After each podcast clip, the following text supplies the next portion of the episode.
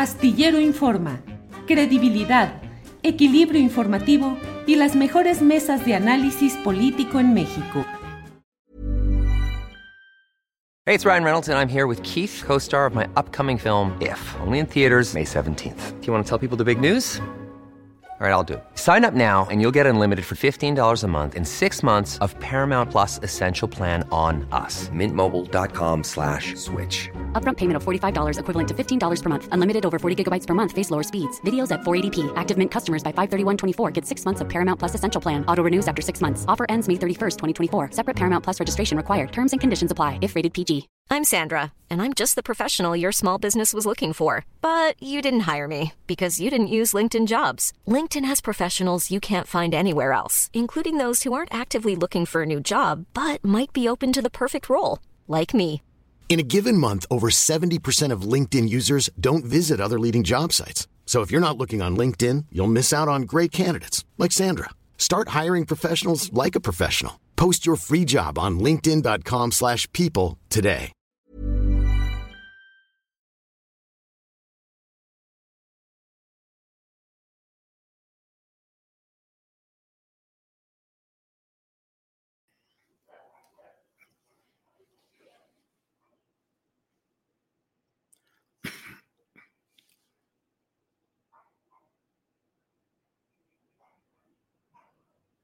La una de la tarde, la una de la tarde en punto en este lunes 7 de marzo de 2022. Estamos ya aquí en Astillero Informa. Agradecemos la amabilidad de su presencia. Tendremos hoy mucha información relacionada con los temas relevantes del día. Acabamos de tener, pues hace menos de una hora que terminamos una entrevista muy interesante con, pues una mesa de análisis y de debate sobre el tema de Querétaro, del fútbol y de lo sucedido en ese estadio. Eh, hablamos con Carlos Albert y con Roberto Gómez Junco. Créame que es una entrevista seria, profunda, crítica sobre los muchos temas relacionados con este, eh, lo que está sucediendo ahí en el ámbito del fútbol, las televisoras, la Federación Mexicana de Fútbol, muchos temas analizados con seriedad y a fondo por estos dos especialistas. Es un especial que hicimos de las 11 de la mañana a por ahí de las 12, eh, 10, 12, 5 de este mismo día. Y hablamos también, tuvimos una entrevista con el director general deportivo del Club Querétaro, Adolfo Ríos. Usted lo recuerda como gran portero en activo en el fútbol profesional y ahora es el director deportivo editorial del Club Querétaro.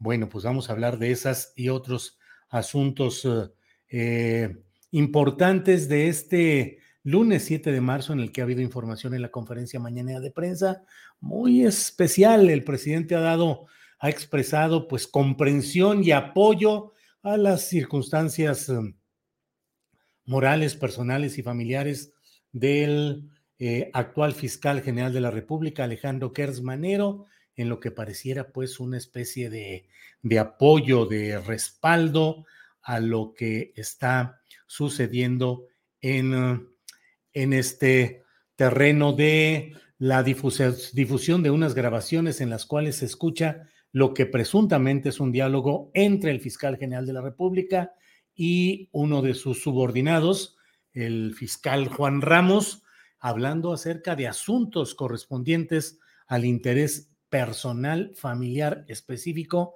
del propio fiscal Gertz Manero. Eh, sobre esos temas vamos a hablar y también hoy el propio presidente de la República hizo alguna serie de señalamientos respecto a lo que está sucediendo en el tema de eh, el Día Internacional de la Mujer que se va a realizar mañana eh, entre manifestaciones, marchas, actividades de toda índole, pero bueno, el propio presidente de la República plantea que hay riesgos y que hay circunstancias que le preocupan. Hoy vamos a dedicar la primera parte de nuestro programa para platicar precisamente sobre los retos, las perspectivas, todo lo que implica lo que se está viviendo en el contexto de este Día Internacional de la Mujer, cuáles son sus discusiones, sus controversias, retrocesos o avances. De todo ello vamos a hablar y por ello, siendo la una de la tarde con tres minutos, doy la bienvenida a nuestras invitadas de hoy. Ya están por ahí Valeria Angola, a quien saludo. Valeria, buenas tardes. Hola Julio, ¿cómo estás? Buenas tardes. Gracias por invitarme. Al contrario, Valeria, muchas gracias. Valeria es integrante de la colectiva antirracista A Frontera. Y está con nosotros también Estefanía Veloz, abogada, feminista y activista. Estefanía, buenas tardes. Hola, querido Julio, buenas tardes. Soy fan de tu espacio, así que muchas gracias. gracias, muy amable. Gracias, Estefanía. Y estamos en espera de Yasnaya Aguilar, lingüista ayuk, escritora e investigadora mexicana. En unos segundos seguramente estará con nosotros, pero empiezo con Valeria preguntándole, Valeria, ¿qué esperar mañana? ¿Violencia, protestas, avances en la apropiación de la lucha feminista por parte de grupos con intereses partidistas? ¿Qué, qué esperar para mañana, Valeria? Pues Julio, eh, nosotras mañana no vamos a salir eh, a marchar y por nosotras me refiero a un grupo eh, bastante numeroso de personas, mujeres, personas también no binarias y de la comunidad LGBT. No vamos a marchar el día de mañana. de hecho, pues es la segunda vez que tomamos esta decisión. Eh, nosotras habíamos estado haciendo eh, presencia el 8M desde hace algunos años. Sin embargo, desde el año pasado decidimos eh, no salir a la calle y hacer, digamos, una pequeña huelga, una protesta desde nuestras casas, desde nuestros hogares, nuestros trabajos, pues, frente a este 8M que ha sido también un poco territorializado por el movimiento feminista, ¿no? Eh, nosotras pues nos asumimos como mujeres eh, con luchas antipatriarcales, antirracistas, anticoloniales y creemos que eh, digamos que la perspectiva que se enfoca únicamente en el género es insuficiente para explicar las violencias que vivimos las personas que somos racializadas en México y en la región, en Latinoamérica, en Sudamérica, en el Caribe. Entonces, eh, nosotras pues no vamos a, salir a marchar porque hemos sido eh, víctimas de muchas violencias dentro del movimiento feminista. El movimiento feminista con nosotras ha sido especialmente racista, ha sido transfóbico también, homofóbico y eh, pues nuestra manera de decir que no estamos de acuerdo con estos tratos Em, pues tan malos, ¿no? Tan violentos es no salir.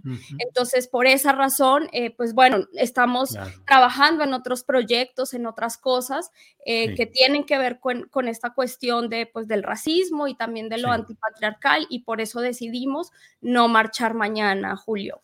Gracias, Valeria Angola. Estefanía Veloz. ¿Qué significa la marcha de mañana? No sé si vas a participar, qué es lo que se puede avanzar, mm, las luchas feministas, cómo encuadrarlas dentro de la lucha global general contra la injusticia, contra la desigualdad. Déjame nada más dar un detallito, Estefanía. A la una con tres minutos dije, pues aquí empezamos nuestra mesa y a la una con tres minutos, supongo que por lo que habíamos dicho en los tres minutos anteriores, ya nos desmonetizaron, que es el pan nuestro de cada día en nuestro programa. Todavía ni empezábamos, señores de YouTube, y ya estábamos pelas. Pero bueno, eso es lo de menos, Estefanía. ¿Qué esperar mañana y cómo encuadrarlo en una lucha global contra la injusticia y contra tantos problemas sociales económicos? Bueno, primero decir que estoy de acuerdo con Valeria, porque a mí me parece que la visión anticolonial, eh, antirracista y sobre todo de desigualdades en, la interseccionalidad del movimiento es la más importante. Eh, yo comparto completamente, creo que sí es verdad que se ha tomado por parte de los grupos feministas una narrativa eh, liberal de un feminismo pues digamos, más enfocado en estas luchas estadounidenses, de ocupar espacios de poder sin cuestionarnos lo que es el poder, un feminismo más pop, y creo que eso es lo que ha permeado más y ha tomado el control de muchos espacios, incluyendo ciertos espacios de organización eh, dentro de la marcha. Eso es algo que hemos tenido que discutir, incluyendo dentro de esos espacios que son efectivamente transfóbicos, que no dejan que participen otras mujeres, y ese es uno de los grandes problemas a los que nos enfrentamos. Estas discusiones se han ido exacerbando desde la gran marcha que hubo en el, antes de la pandemia, en el 2020, y ahora ya estamos en confrontaciones claras que ha habido en otras ciudades donde no se les deja eh, participar a las compañeras trans y parece que la discusión siempre ha sido esa y no se les deja participar a otras compañeras que no consideren lo suficientemente feministas o que tienen otras luchas, eh, por ejemplo, antirracistas y que no consideran importantes. Entonces, de ese lado estoy de acuerdo con lo que dice Valeria y me parece una decisión muy importante porque hay que poner esas cosas sobre la mesa. Ahora, dentro de lo que tú decías, hacia dónde vamos, de qué se trata, yo veo tres cosas importantes y valiosas. Primero es en dónde nos encontramos un año después del 8M del año pasado, cuáles han sido los logros. Hemos logrado disminuir los índices de violencia, no solamente de feminicidio, eh, sino en los hogares, institucionales, dónde nos encontramos después de tener una legislatura que es paritaria constitucionalmente eh, por primera vez una legislatura donde hay mitad mujeres, si se ha trasladado esa agenda real a los derechos de las mujeres, donde nos encontramos en la agenda de derechos reproductivos y sexuales, donde nos encontramos en un espacio discursivo donde las instituciones están dialogando con el movimiento feminista, hay un reconocimiento de lo que está exigiendo el movimiento feminista y los distintos eh, movimientos dentro del mismo movimiento. Eso es lo primero que, yo creo que nos, tenemos que preguntar llegando a este 8M. Y después es, en este contexto de violencia, como se habla del feminismo y cómo hemos vivido estos espacios en los que parece que se puede diluir conforme lo que pasó en Querétaro recientemente, ¿cuál va a ser el acercamiento también de los medios de comunicación hacia esta marcha. Esa es otra cosa que, en la que no sabemos muy bien qué es lo que va a pasar, pero que también nos lleva un poco a ciegas en esta participación dentro de la marcha. Y la tercera es qué va a pasar eh, en la marcha. Desde luego, yo creo que la lucha feminista no, no depende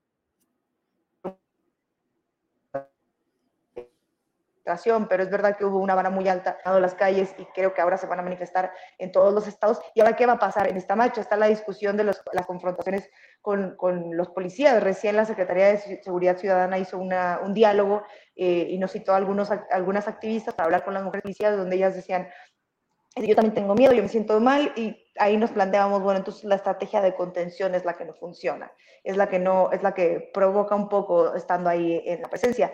Eso es lo que yo creo que estamos discutiendo, qué es lo que va a pasar, eh, habrá violencia o no. Hay dos visiones que eh, yo he estado platicando con compañeras y es, hay un grupo de, de mujeres y compañeras que van al 8M a exigir justicia y hacerle ver a la sociedad cómo no nos están tomando en cuenta, cómo no nos están escuchando, cómo hay un problema grave para las mujeres en México, simplemente por ser mujeres. Y luego otro que un poco siente que, la, que el 8M es, y creo que ahí se encuentra un poco el feminismo liberal también, eh, que el 8M o el feminismo antiaborto, que digo yo,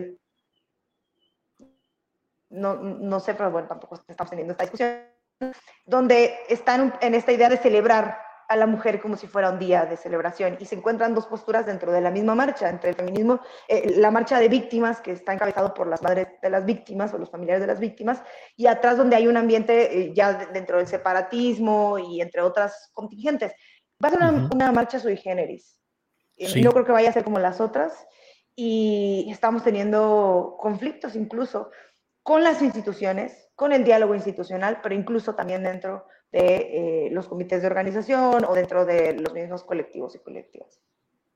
Gracias, Estefanía. Eh, Valeria Angola, hay previsiones de diversa índole, pero muchas coinciden en temer que mañana pueda haber violencia y que la lucha general de las mujeres, tanto en la marcha como en otras actividades, incluso quienes no vayan a participar en la marcha, se ve afectada y estigmatizada por esa violencia que hace que haya una reacción social que pretende culpar a las luchas por las mujeres de esa violencia concreta y muy focalizada. ¿Qué opinas, Valeria?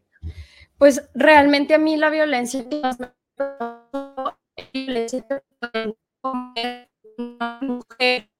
Valeria, no se ha escuchado, Valeria, no se escucha. Valeria. Valeria, Valeria. Espera, no se escucha por ahí. Eh, bueno, pues vamos a tratar de retomar, yo creo que la llamada, Sebastián y Adriana, porque está congelada ahí la imagen. Eh, Estefanía, ya nos quedamos aquí para, por lo pronto, con todo el espacio para poder hablar con amplitud. El estigma de la violencia, ¿qué tanto afecta? ¿Qué tanto significa?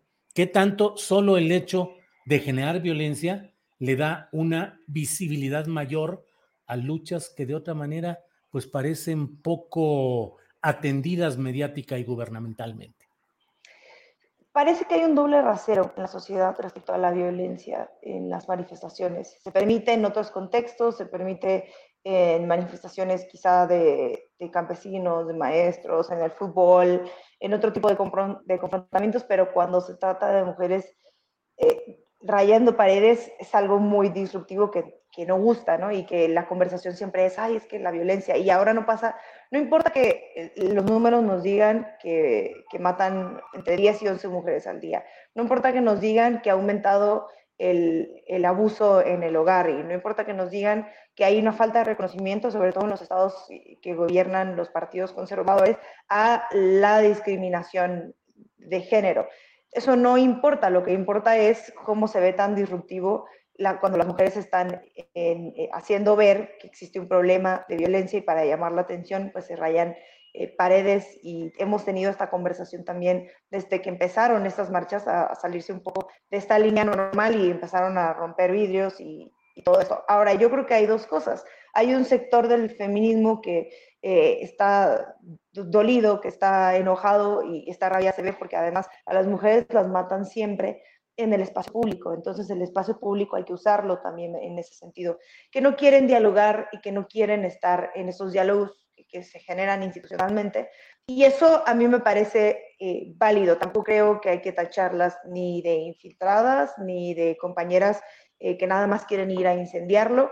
Sin embargo, sí creo que hay algo que tiene que trascender eso y es la creación de una agenda para que no se diluya nada más eh, la discusión o, digamos, poner las imágenes de las marchas en hay violencia como todos los años, que no pase a ser una marcha que simplemente genera confrontación y ruido en medios de comunicación, sino que sea una marcha de la que salen acuerdos, de la que salen eh, peticiones. Entiendo que hay un sector que piensa que ya no hay marcha atrás y que además nos han quedado mal las instituciones y que el sistema nos ha fallado, no solamente el sistema judicial, eh, sino el mismo Estado de, de derecho. Eso lo entiendo, pero creo que todavía hay una parte muy amplia de mujeres que son eh, defensoras, que están en terracería, que, que, saben cuál es la situación real, no solamente con las víctimas, sino que se sienten mal. Está la otra parte que no solamente es violencia, sino el acuso sexual, del Me Too, que están esperando a que se resuelvan estos problemas en las universidades.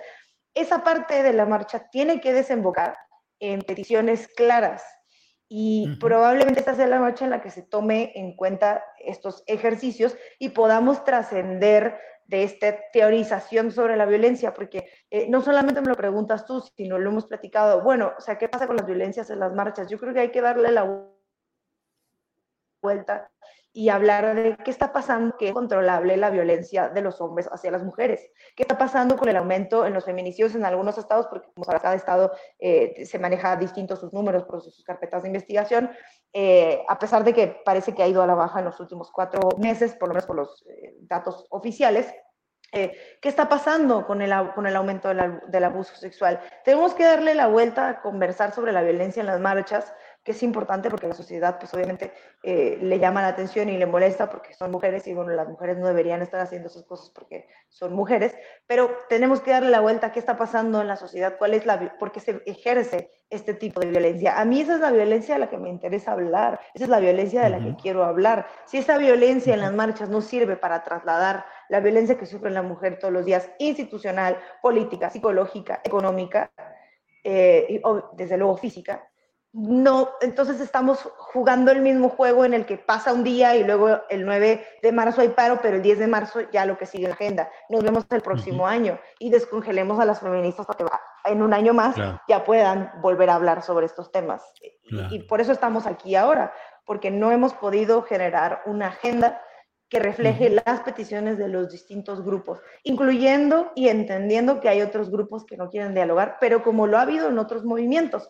Lo cierto es que creo que el movimiento feminista es al que más le han cuestionado absolutamente todas las decisiones. Está muy fiscalizado, es el movimiento al que cada cosa que hace eh, están fiscalizando lo que es lo que está pasando, por qué están haciendo esto, como ningún otro movimiento social, cuando hay muchos. Y todos los movimientos sociales tienen grupos y bloques que no quieren dialogar y que están enojados por cosas de desigualdad y creo que hay que permitírselo. Pero eso no implica que no haya otra parte del movimiento, que aunque no rechace la otra parte, quiera construir. Claro. Gracias, Estefanía. Valeria Angola, ya de regreso, esperemos que no nos juegue una mala pasada el Internet, pero gracias, Valeria. Valeria, la violencia como estigma que suele acompañar estas manifestaciones en las cuales ya sea quienes van a las marchas en específico o con otras actividades o el movimiento en general suele ser estigmatizado con ese tema de violencias como las que algunos prevén para mañana. ¿Qué piensas sobre el tema, Valeria? Hola Julio, ¿ahora sí me escuchas? Sí, bastante bien. Perfecto, súper, perdona aquí el internet, cosas que pasan. pues nada, yo identifico sobre la violencia, creo que habría que determinar qué estamos entendiendo por violencia, porque yo siento que violencia, actitudes de romper, no, no, no, no, Valeria, Valeria no se escucha. Este, mm, vamos a, retirar, puede ser por teléfono solamente. Eh, vean qué es lo que se puede organizar. Eh, mientras tanto, eh, mm, mm, mientras tanto, bueno, aquí seguimos con todo este tema. Estefanía, mira, déjame poner una eh, unas declaraciones que hizo hoy el presidente López Obrador sobre este tema y te voy a pedir tu opinión sobre ella. Eh, Sebastián, ¿está este video ya disponible? El del presidente López Obrador sobre la marcha de mañana.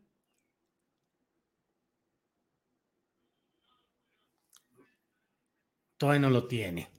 Bueno, pues eh, Estefanía, muchos está hablando de que se prevé una jornada difícil, pero yo te pregunto, ¿Qué tanto se ha avanzado de verdad?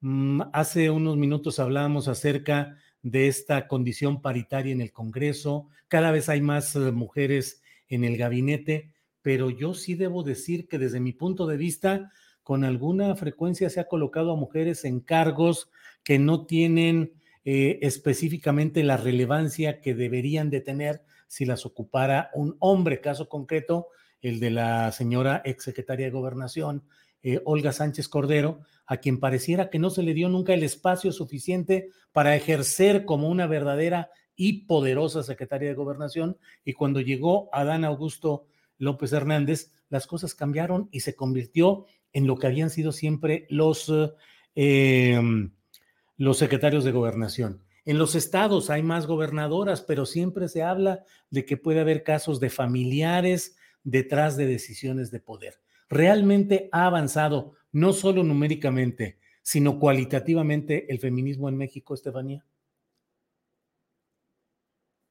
Tu micrófono. Valeria, ah, primero, eh, qué lástima que no está Valeria y que agradezco que invites distintas perspectivas porque siempre es mucho más valioso tener estos distintos puntos de vista. Yo creo que hay dos cosas dentro de lo que tú planteas y una es cómo se ha trasladado en la agenda de género eh, la participación de las mujeres haciendo y creando agenda y procesos legislativos. Y yo vería el avance en la despenalización del aborto en ciertos estados, eh, que, parece que en los congresos locales es donde se están dando las batallas más importantes, a pesar de las decisiones que ya haya tomado la Suprema Corte, que hace inconstitucional dos cosas, el matrimonio igualitario y la penalización del aborto. Pero las discusiones que se dan en estos espacios que son gracias a mujeres que han logrado permear eh, en espacios de poder, político. Y eso lo hemos visto en, en, los estados abajo, en donde se hace política, que son los congresos locales. Ahora, ¿qué ha pasado en la agenda nacional? desde el Congreso. También ahí veo estos avances en las conversaciones de la tasa cero en los, en los eh, productos de higiene menstrual o de acceso a productos menstruales y el tema de este sistema nacional de cuidados que se ha estado conversando mucho, que, pero parece que va afinándose, donde lo que está en el centro es que el trabajo en la casa, el trabajo del hogar que hacen las mujeres normalmente, las áreas de cuidado, es trabajo, ¿no? no es amor, sino que tiene que ser remunerado y el Estado tiene la obligación de otorgarle todos estos eh, eh, facilidades de seguridad social. Eso ha sido una agenda que está avanzando. Lo otro que tú dices también, esa es otra conversación que me parece muy importante y es, dentro de esta paridad que existe, las comisiones que se llaman las AAA, como o con los espacios de poder como la Secretaría de Gobernación o las AAA que son asuntos constitucionales o eh, presupuesto y temas de seguridad, o sea, básicamente dinero y política las ocupan mujeres. Bueno, creo que eso también ha sido una falla de los mismos grupos parlamentarios que no han puesto ni siquiera a los líderes de los grupos parlamentarios de mujeres, a pesar de que hay paridad. No hay ni un solo partido que haya puesto a una mujer como coordinadora de grupo parlamentario y eso es lamentable. Ni siquiera en la Junta de Coordinación Política, que sea aleatorio. Ese es de los grandes problemas, donde no hay voluntad política, a pesar de que se, se intente hacer cambios legislativos lo que tú mencionabas de Olga Sánchez Cordero, creo que el poder se ejerce de manera distinta y poner mujeres implica también que ellas hagan y ejerzan el poder, no de manera tan masculina. Hay un cambio entre la manera en la que se conduce Adán Augusto y Olga Sánchez Cordero, yo creo que sí, creo que es evidente, pero no sé si tenga que ver con las funciones, sino con los diálogos que decidieron hacer. Yo sé que Olga Sánchez intentó y lo hizo estar cercano a las organizaciones generar esta estrategia nacional para erradicar la violencia que es interinstitucional, que no existía antes, entre la CONAVIN y otras mujeres, y, otras conversaciones con grupos, con activismo, con la despenalización eh, de la marihuana, incluso dentro de la Comisión del Aborto de la, de la Ley de Salud. Y creo que lo que hace Dan Augusto es mucho más política y eso depende también no solamente de las distintas personalidades, sino de su manera de conducirse, del contexto de, los que vienen. Yo ahí sí creo que más allá de las funciones son estilos distintos y las mujeres, algunas hacen política de otra manera. También dentro de las mujeres que tenemos, pues también hay mujeres conservadoras. Yo no diría que Maru Campos como gobernadora... Eh, sea em, un, emblema de, de, los derechos de las mujeres. Claro que la representación importa y eso es lo primero, que estén ahí representando, pero ya después que estén enarbolando las exigencias de las mujeres es otra cosa. Y eso nos lleva a lo que decía Valeria hace un rato. ¿Cuáles son las exigencias? Porque parece que hay dos grupos a quienes les interesan solo los temas de las mujeres, que son las tareas de cuidado, las guarderías, eh, los refugios, o quienes quieren una, una transformación mucho más integral de la participación de las mujeres, porque para mí la perspectiva de género tiene que estar en absolutamente todo. Infraestructura, transporte, megaproyectos, no los temas de mujeres. Y ya, y creo que hay un lugar medio cómodo en quienes ejercen el poder, a veces siendo mujeres, que sienten que hay que hablar de lo que las mujeres exigen en ese momento y son estas pequeñas cosas que tienen que ver con, tareas del DIF o temas de cuidado. Ya hablé mucho, ¿eh? gracias. perdón. No, no, no, está bien, Estefanía, para eso estamos aquí. Valeria ya está por teléfono, solamente por voz, eso nos sucede. Valeria, ¿nos escuchas bien? Sí, ¿me oyes, Julio? Sí, sí, te escuchamos muy bien. Adelante, yo creo que con esto va a funcionar ya, eh, que no se corte lo esencial, pues que es la, la, eh, la opinión que nos quieras dar. Valeria, pues estamos eh, pidiendo, preguntándonos qué tanto realmente se tiene de avance, eh, lo paritario, numérico, pero realmente en lo cuantitativo, eh, eh, digo, perdón, realmente en lo cualitativo se ha tenido un avance. En fin, tu opinión de lo que estamos hablando, Valeria, por favor. Gracias, Julio. qué pesar que, que, no logre verme, pero pues bueno, sí, lo importante es las palabras vertidas aquí en este espacio. Eh, tenía una eh, opinión sobre la cuestión de la violencia, porque creo que, eh, no sé, yo, yo, no nombraría como violencia aquellas acciones eh, que tienen que ver con esta eh, cuestión, entre comillas, daño al espacio público, romper vidrios, eh, rayar paredes, romper cosas, etcétera. Yo creo que esas acciones son legítimas, ¿no? Es, es que nacen justamente de una legítima rabia y que son acciones de protesta ante un panorama tan cruel y tan desolador de violencia que vivimos en México, ¿no?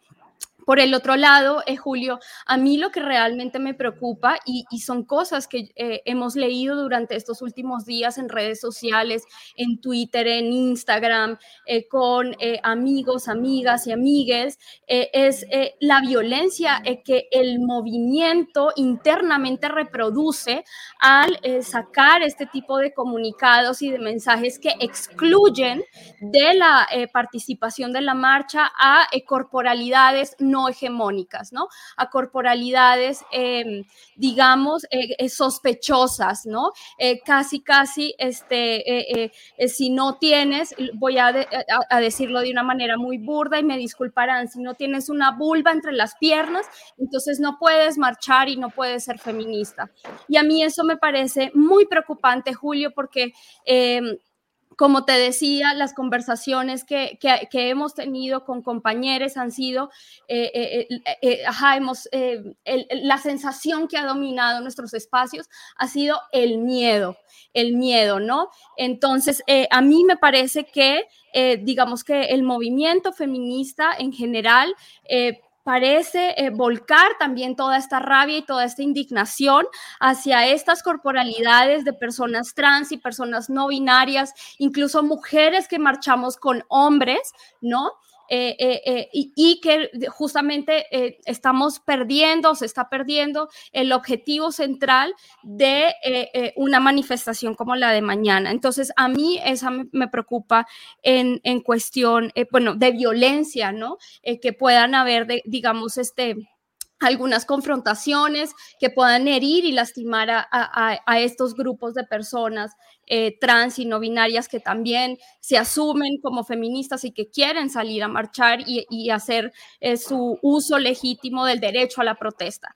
Ahora, eh, sobre la cuestión de, la, de las paridades y estas cosas, no es un tema que me fascine, sin embargo, nosotros desde nuestras colectivas hemos cuestionado precisamente si el hecho de que existan mujeres en el poder realmente transforma las realidades de nosotras como mujeres racializadas, mujeres empobrecidas, mujeres migrantes, mujeres trabajadoras, sexuales, mujeres no trabajadoras también, que cuidamos, que, bueno, que trabajamos en lo doméstico, en el ámbito de la reproducción, las mujeres que estamos eh, eh, acompañando a otras mujeres y a otros hombres que son encarcelados, ¿no? Eh, a nosotros nos, nos preocupa profundamente esas cuestiones, Julio, ¿no? El, hecho de que hayan mujeres senadoras, diputadas, alcaldesas, ¿no? realmente está acabando, eliminando todos estos problemas tan profundos de violencia que vivimos hombres y mujeres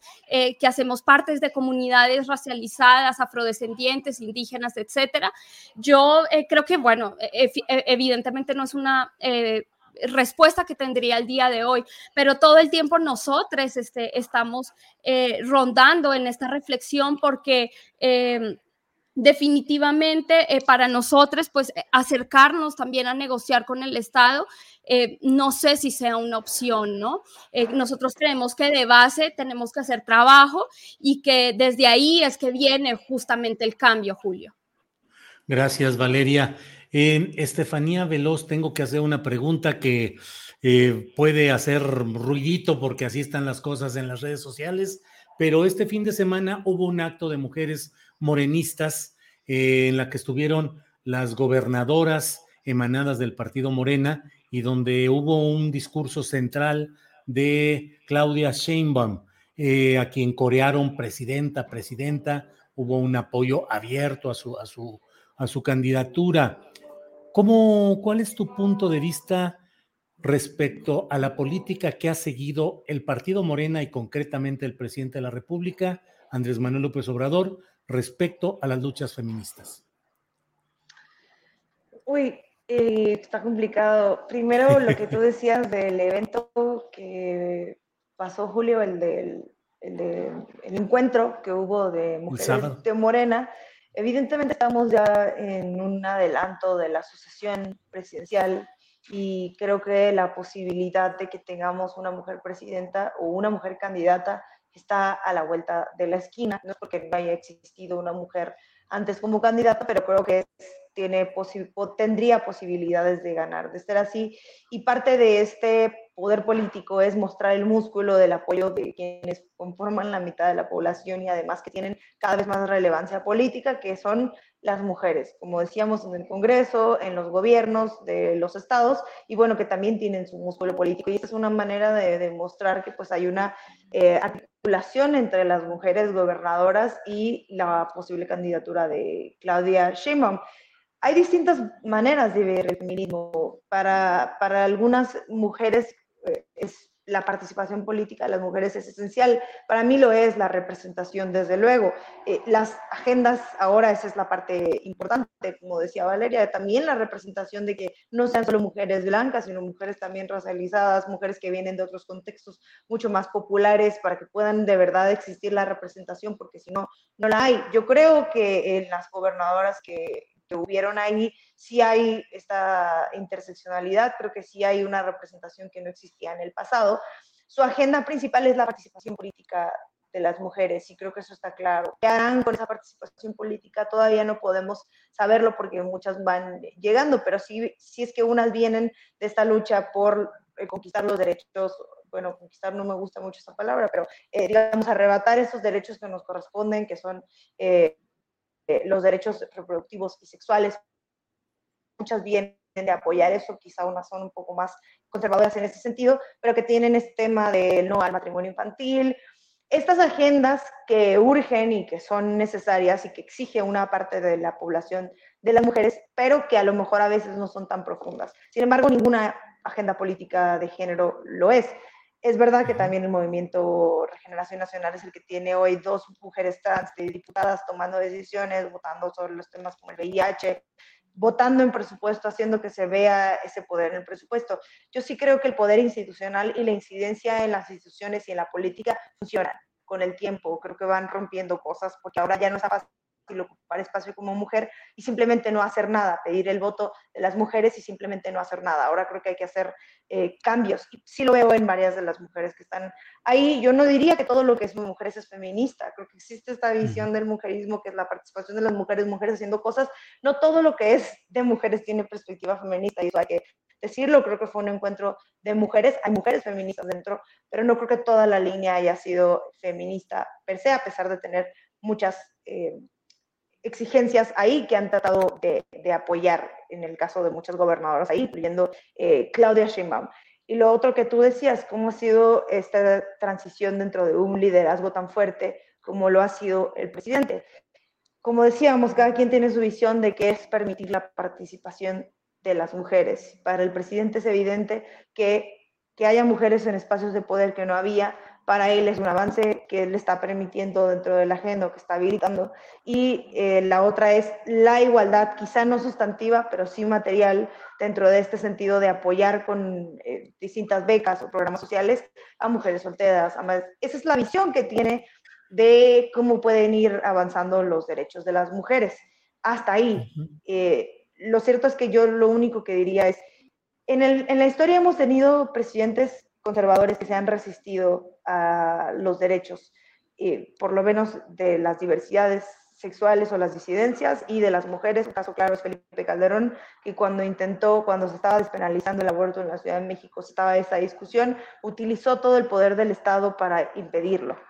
Y eso es condenable. Ahora tenemos un presidente que si bien decide no meterse en esos temas, por lo menos no utiliza el poder del Estado para frenarlos y, eso permite que otras mujeres se organicen dentro de eso. Para mí, lo principal que tendría que hacer esta administración es dejar que las mujeres que decidió y que eligió ahí para que tomen decisiones sean las que verdaderamente toman decisiones y puedan llevar estos diálogos institucionales. Es verdad que hay dos cosas, lo que pasa en la vida real, lo que pasa en la sociedad civil, lo que pasa en la población, en la ciudadanía y lo que pasa en las instituciones.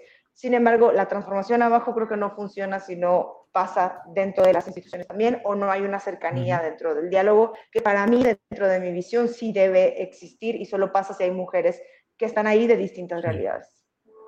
Gracias, Estefanía. Valeria Angola. Valeria, ¿qué opinas de las políticas del partido Morena y del presidente López Obrador respecto a la lucha feminista?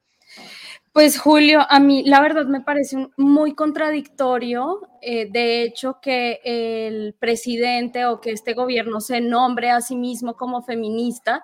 Si, por ejemplo, Julio, eh, revisamos el caso de Kenny Hernández, Kenia Hernández es una mujer amusga, una mujer indígena de Guerrero que ha sido injustamente encarcelada por hacer precisamente, eh, eh, por protestar de manera legítima, por defender también a otras personas que son presas políticas, eh, por defender el territorio y por hacer, insisto, el uso de su derecho legítimo a la protesta. A mí me parece muy contradictorio que Kenia Hernández, siendo una mujer defensora de derechos humanos esté encarcelada en este momento en una cárcel de máxima seguridad. Eso me parece indignante y me parece muy contradictorio. Además que Kenia Hernández se, eh, asume ¿no? Eh, como una mujer que es feminista. Por otro lado, Julio, a mí también me parece muy preocupante el manejo que ha hecho la cuarta transformación y el gobierno de Andrés López Obrador sobre la cuestión de los migrantes, Julio. Eh, últimamente yo he dejado de ver eh, las noticias, ¿no? Sobre las personas que vienen de distintos países eh, de África, pero que también principalmente vienen de Centroamérica, de Haití, y cómo se ha ejercido, Julio, tanta violencia, ¿no? Hacia estas personas, hacia mujeres que son migrantes, que son madres, ¿no? Que tienen hijos contra sus niños, niñas, niñas, eh, eh, eh, y cómo se han utilizado estos cuerpos policiales para perseguir las vidas de las personas que vienen pues buscando nuevos horizontes de vida, ¿no? Y nuevas condiciones de vida. Entonces, a mí me parece completamente contradictorio que, que, que, que se anuncie, ¿no? esta cuestión feminista y no haya una preocupación por esas otras vidas. Entonces, yo les pregunto en este momento, ¿y la interseccionalidad ¿no? Hablamos mucho de la interseccionalidad y que somos mujeres de colores y que habemos negras y que habemos indígenas y prietos, etcétera, pero en la práctica, ¿no? En el trato que están viviendo realmente las personas migrantes, por ejemplo, no estamos viendo esa interseccionalidad aplicada. La teoría nos sale divino, pero en la práctica, perdón, cero, cero cero, cero y cero. Entonces, Julio, eh, eso por un lado. Y por el otro lado, Julio, yo que soy tuitera, a mí me fascina ir andar en Twitter peleando y leyendo y también riendo y compartiendo cosas alegres de la vida. A mí, eh, yo he visto la postura de mujeres que hacen parte de la y que son eh, trans excluyentes. Y eso es una violencia que el gobierno si se denuncia feminista, no puede permitir dentro de sus filas, ¿no? Entonces también hemos visto hay unos coqueteos con la derecha, ¿no? Con esto, con obstaculizar los derechos de estas eh, personas, pues trans y también de las infancias trans, etcétera, ¿no? Entonces, pues esa es mi opinión eh, desde este humilde lugar eh, aquí que me corresponde, desde mis colectivos con personas. Esa es la crítica que nosotras hacemos nosotros y nosotras como personas afro en México. Sí, gracias Valeria. Pues uh, Estefanía Veloz, gracias por la participación de este día. Ya es la una de la tarde con 41 minutos. Eh. Te agradezco la participación y te pido si quieres agregar algún dato, alguna reflexión, adelante, por favor.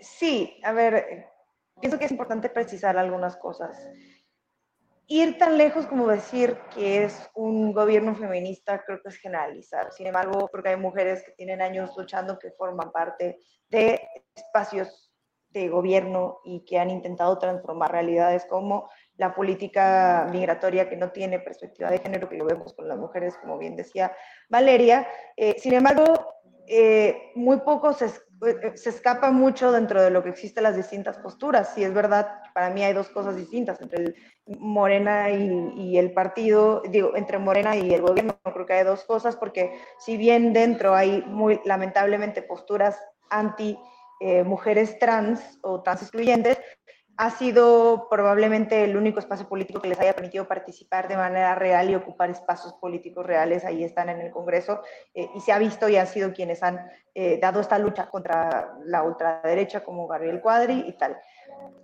Ah, falta mucho, creo, tomar esta perspectiva de género en todos estos espacios? Desde luego creo que sí. Creo que han habido avances no para personalizar el, el, gobierno, sino por personas específicas que están ahí, más allá del presidente. Lo que yo sí creo que tendríamos que imitar es a que si de verdad queremos hablar de feminismo, si de verdad queremos hablar de cambios, tendríamos que dejar de que todo gire alrededor de lo que dice o no el presidente y empezar a tener conversaciones sobre los cambios que pueden haber en política real abajo y sobre las decisiones que están tomando las otras personas que están en el poder. Decir que porque el presidente hace una declaración desafortunada, entonces absolutamente nadie del gobierno está intentando transformar cosas, aunque tengamos compañeras ahí que vienen de las luchas comunitarias o de las luchas feministas, intentando transformar realidades tampoco nos hace mucho bien si de verdad queremos transformar eh, otras cosas. Desde luego creo que es el momento de recoger eh, quejas y necesidades y tratar de utilizar el tiempo que hay dentro de la administración pública para poder intentar cambiar cosas, porque de verdad creo que si con tanta gente que ha luchado para llegar y poder transformar cosas no se pueden cambiar, entonces definitivamente no veo manera de que se pueda hacer eh, en el futuro. Y la otra es invitar a la gente a que eh, deje de reproducir estos mensajes de odio contra el feminismo, contra la marcha, eh, que deje de caer en estos falsos debates de que si las mujeres son las que violentan porque rayan paredes y que si de verdad quieren ir a la marcha, lo hagan. Me parece importante, tampoco compremos esta idea de que va a ser un lugar violento, porque precisamente lo que creo que quieren hacer es dejar o eh, que, que, no se participe más en estos espacios y desde luego la agenda de género está construyéndose con, de la mano de las compañeras que están fuera de partidos y fuera de las instituciones también. Gracias, Estefanía. Eh, Valeria, por favor, eh, gracias por la participación de este día y por favor tu reflexión o el agregado, lo que quieras comentar, por favor. Valeria. Ay, gracias, Julio. Pues qué pesar que, que no funcionó eh, sin la cámara, pero no, pues fue un placer haber conversado con, con ustedes. Eh, pues sí, yo, yo definitivamente, bueno, nosotras creemos que, que, que las personas que mañana eh, vayan a asistir a la marcha, que por favor, pues traten como de, er, sí, que sus contingentes abracen a estas corporalidades sospechosas, a hombres, eh, personas no binarias, personas trans que quieran asistir, eh, que tratemos de construir contingentes pues seguros para este tipo de, de corporalidades, de subjetividades no hegemónicas. Eh, creo que eso, eso sería pues lo fundamental si queremos pues también, em, pues sí, ¿no? asistir a esta marcha. como, bueno, como lo mencioné, nosotras no, no vamos a asistir, sin embargo, pues me gustaría invitarles el 25 de marzo. Eh, vamos a hacer otra marcha también, Julio, por eh, la cuestión climática. Y en esta marcha estamos eh, colectivos antipatriarcales, anticoloniales, antirracistas, de la comunidad LGBT también. Entonces, este, les invitamos también a que se unan a las organizaciones de otros movimientos que también eh, estamos eh, tratando de realizar eh, una transformación integral, completa, pues de las realidades de las personas que vivimos, pues estas violencias racistas y coloniales hasta el día de hoy, Julio. Entonces, pues eso es. Gracias, Julio. Al contrario. Pues Estefanía Veloz, muchas gracias por esta participación y ya veremos qué sucede mañana, Estefanía. Gracias, Julio, por Hasta luego. espacios como siempre. Gracias, Valeria. Eh, perdón, Estefanía. Valeria, gracias también y buenas tardes. Buenas tardes, muchas gracias. Hasta luego. Gracias a ambas. Adiós. Bien, pues ha sido esta mesa que hemos querido organizar en vísperas precisamente del Día Internacional de la Mujer, con las convocatorias para marchas, manifestaciones y las diferentes expectativas que se tienen sobre ellas. Eh, eh, lamentamos pues los problemas eh, técnicos de internet con Valeria, pero su voz estuvo ahí presente. Invitamos también a Yasnaya Aguilar. Lamentamos que no haya podido estar con nosotros, pero bueno, ha sido la manera de tratar de darle un contexto desde posiciones diferentes, desde ángulos diferentes a este movimiento y a lo que se espera para mañana. Pero mire, entre otras informaciones que debemos de mantener atención a lo que va sucediendo en esos asuntos, me parece que está el tema de lo que corresponde a la muerte de Pedro Carrizales, conocido como el Mijis. eh, temas que luego los nuevos eh, conflictos y problemas pareciera que los van relegando y de pronto ya no hay la suficiente atención respecto a esos temas eh, que son importantes y que debemos seguir hablando sobre ellos. Por eso es que está con nosotros hoy nuevamente Carlos Manuel Juárez, periodista de Tamaulipas y director de Elefante Blanco, quien nos da información de lo que ha dicho el fiscal de Tamaulipas sobre la muerte del Mijis. Carlos, buenas tardes. Hola, hola Julio, justamente ya. Estamos, buena tarde. Pues mira, justo el tema del Mijis ha seguido dando, y como tú dices, no es un tema que no se va, que no se puede ir de la agenda periodística. El fiscal, el fiscal general de Tamaulipas, Irving Barrios Mojica, dio una entrevista a Teledario Tamaulipas, a Grupo Multimedios, eh, a la periodista Denise Romero, y habló eh, una, una, entrevista que fue, eh, pues en respuesta, digamos, a los cuestionamientos, a las dudas sobre la versión oficial de que Pedro Carrizales Becerra, alias el Mijis, pues murió en un accidente vehicular en la carretera de Piedras Negras a Nuevo Laredo. Eh, el fiscal dijo varias cosas interesantes dentro de esta versión, que un poco fue repetir la versión que se dio a, a, conocer en un comunicado firmado por cuatro fiscalías, por Nuevo León, Tamaulipas, Coahuila y San Potosí.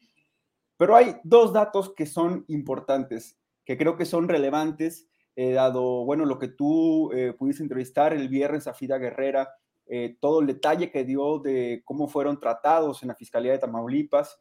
Y en esta entrevista el fiscal dice que hubo dos, le pregunta Denis Romero que qué pertenencias encontraron en la camioneta incendiada que dieron pues alguna pesquisa, alguna prueba de que era Pedro Carrizales menciona dos documentos el fiscal. Un primer documento dice que es eh, una hoja de papel de eh, la investigación eh, que el MIGIS, que la Fiscalía de San Luis Potosí abrió cuando el MIGIS fue pues, privado de la libertad.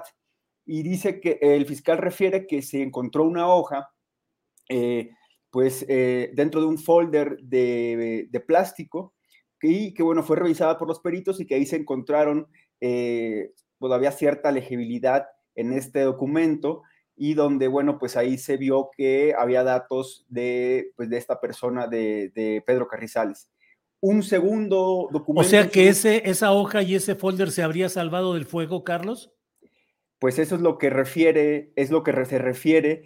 Es un tema bastante cuestionable eh, este dato, y todavía un dato más, eh, Julio, menciona que también se encontró una charola de estas placas, digamos, de metal que se usan eh, para tránsitos, de, las llamadas identificaciones oficiales de legislativas, es lo que refiere el, fiscal, una identificación de cuando el Mijis era diputado local, y bueno, que también venía ahí, que también presentaba, eh, pues, daños por, por el fuego, por cómo se incendió la camioneta, de acuerdo a la versión oficial de la fiscalía, y bueno, que también les dio un dato ahí que siguieron eh, investigando.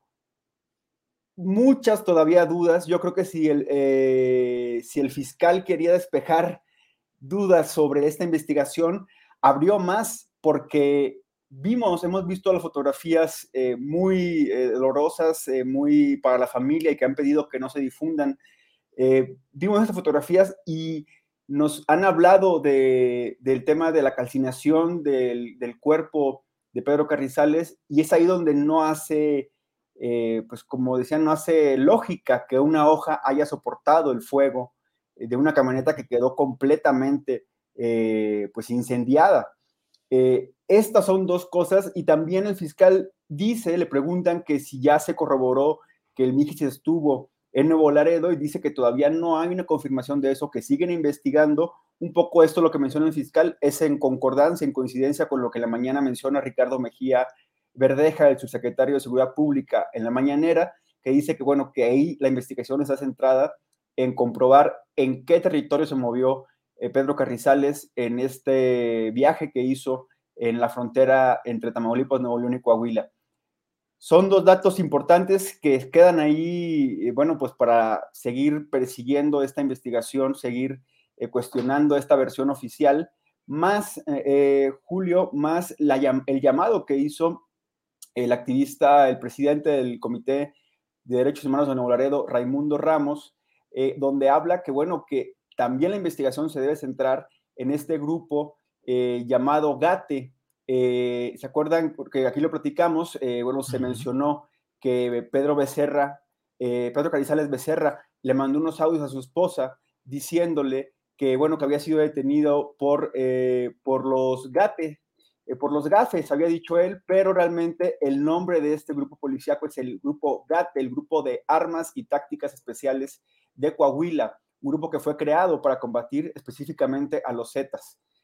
Y bueno, Raimundo Ramos se lo que pide, lo que hace un llamado es que la Fiscalía General de la República investigue a este grupo GATE, dado que ya han sido señalados de que es una corporación que, bueno, que se dedica también a delinquir a violar derechos humanos y cometer ilícitos en esta parte tan sombría del país como es la frontera entre Tamaulipas, Nuevo León y Coahuila y de Piedras Negras, pasando por Colombia hacia, hacia Nuevo Laredo.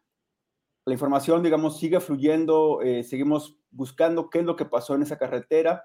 Eh, hay datos eh, relevantes y Julio, pues a seguir qué es lo que pues la investigación arroja. La federación está metida de lleno, el presidente lo dijo, y veremos si estas versiones, entre la versión que pueda tener la Secretaría de Seguridad Pública del Gobierno de México, coincide con la versión ya oficial de las fiscalías del noreste del país. Gracias, Carlos Manuel, por este reporte. Eh, dijo el fiscal de Tamaulipas eh, si hay pendiente alguna actividad próxima, alguna diligencia, otra investigación, o lo dejó pues en el curso de eh, cosas que habrán de suceder mencionó que la investigación ahora se concentra en corroborar la ubicación, la geolocalización de, estos, de estas llamadas, de estos audios. Y aquí hay una discrepancia, por ejemplo, el vicefiscal de Nuevo León afirma que el Mijis estuvo en Nuevo Laredo y la Fiscalía de Tamaulipas dice que, bueno, que no hay una precisión de que si estuvo en Nuevo Laredo o estuvo en lugares cercanos a Nuevo Laredo. En eso se concentra ahora la investigación. Veremos qué, información eh, pues van a entregar eh, lo que también mencionaron es que la comunicación con la familia, eh, pues eh, no ha habido más comunicación, eso es lo que informaron, que por ahora todo se concentró en esa reunión que justamente te narró Frida Guerrera de siete horas en donde les explicaron todo el caso, todo el expediente, pero pues veremos qué otros nuevos datos se arroja en este caso que bueno, que ha conmocionado a la población mexicana. Bien, pues... Em, pues muchas gracias, Carlos Manuel, por esta oportunidad de saber lo que ha dicho el fiscal de Tamaulipas sobre el caso del Mijis. Y bueno, pues seguiremos atentos por esta ocasión. Como siempre, muchas gracias, Carlos Manuel. A ti, Julio. Buena tarde. Buen lunes. Que esté bien. Hasta luego. Ha sido Carlos Manuel Juárez, él es eh, periodista de Tamaulipas y director del portal Elefante Blanco. Siga usted Elefante Blanco si quiere ver y saber lo que sucede en Tamaulipas periodismo crítico, periodismo honesto, el que se realiza en este portal Elefante Blanco, en un entorno muy difícil para el periodismo como es Tamaulipas. Pero bueno, pues eso es lo que tenemos. Y bueno, hoy hemos armado un programa en el cual les pedimos a nuestras colaboradoras Jacaranda Correa y eh, Claudia Villegas que nos permitieran pasarnos un poquito del tiempo en el que habitualmente están ellas con sus comentarios para poder tener esta mesa amplia que organizamos sobre el asunto de la marcha y las manifestaciones de mañana en el Día Internacional de la Mujer. Así es que gracias a Jacaranda Correa, que ya está aquí con nosotros para cada lunes de remover neuronas. Jacaranda, buenas tardes. Hola, querido Julio, ¿cómo estás? Muy buena tarde. ¿Cómo te va después de fin de semana así? Híjole, bien, bien movido y bien complicado, sí, Jacaranda, todo lo que vimos y lo que vivimos respecto a este episodio eh, en un estadio de fútbol, pues lo que se ha acumulado y lo que significa ahí. A mí me gusta el fútbol, soccer, eh, veo con frecuencia partidos, pero eh, nunca, y sé lo que es, son los antecedentes de hechos como estos de Querétaro parecidos, pero no tan graves como lo que vimos este sábado. En fin, a caranda. Te escuché, te escuché en tus transmisiones todo el fin de semana, este, pues muy interesante, ¿eh, Julio, y la verdad difícil eh, de pronto salirse de la de la coyuntura mediática, ¿no? Es un río de información lo que ocurrió en el estado de la corregidora, luego lo de las filtraciones de, del fiscal este, general de la República. O sea, creo que eh, es complejo, pero fíjate que yo hice un ejercicio intentando, digamos, que no, pues hablar de esa, de esa coyuntura mediática, no de lo inmediato, sino de lo que sigo pensando que es importante, que es urgente, que a veces va quedando pues rezagado en medio de tanto ruido informativo, de tantos hechos que, nos van atropellando cada día. Y bueno, sin duda lo de mañana, Julio, es, es importante. Las mujeres volvemos a salir a las calles. Creo que hay muchas cosas ahí que reflexionar, pero yo quisiera dejar eh, para la próxima semana algunas cosas que se están discutiendo por ahí, planteando, eh, pero por ahora yo más bien me quiero concentrar en algo que he venido reflexionando contigo y con la gente que nos hace favor de, escucharnos, de, vernos, ¿no? Eh, que tiene que ver sí con la violencia, pero la violencia desatada hacia periodistas del país. Y no solamente lo que tiene que ver con los dolorosos asesinatos, sino la violencia en el sentido amplio, ¿no? Y cómo esto, si no lo comprendemos en su justa dimensión, va a ser un problema que a la larga se, digamos que va a jugar en contra de la propia este, sociedad. Y empiezo por una noticia justamente que se desdibujó este fin de semana, este julio se olvidó pues en medio de tantos hechos tan, tremendos, ¿no?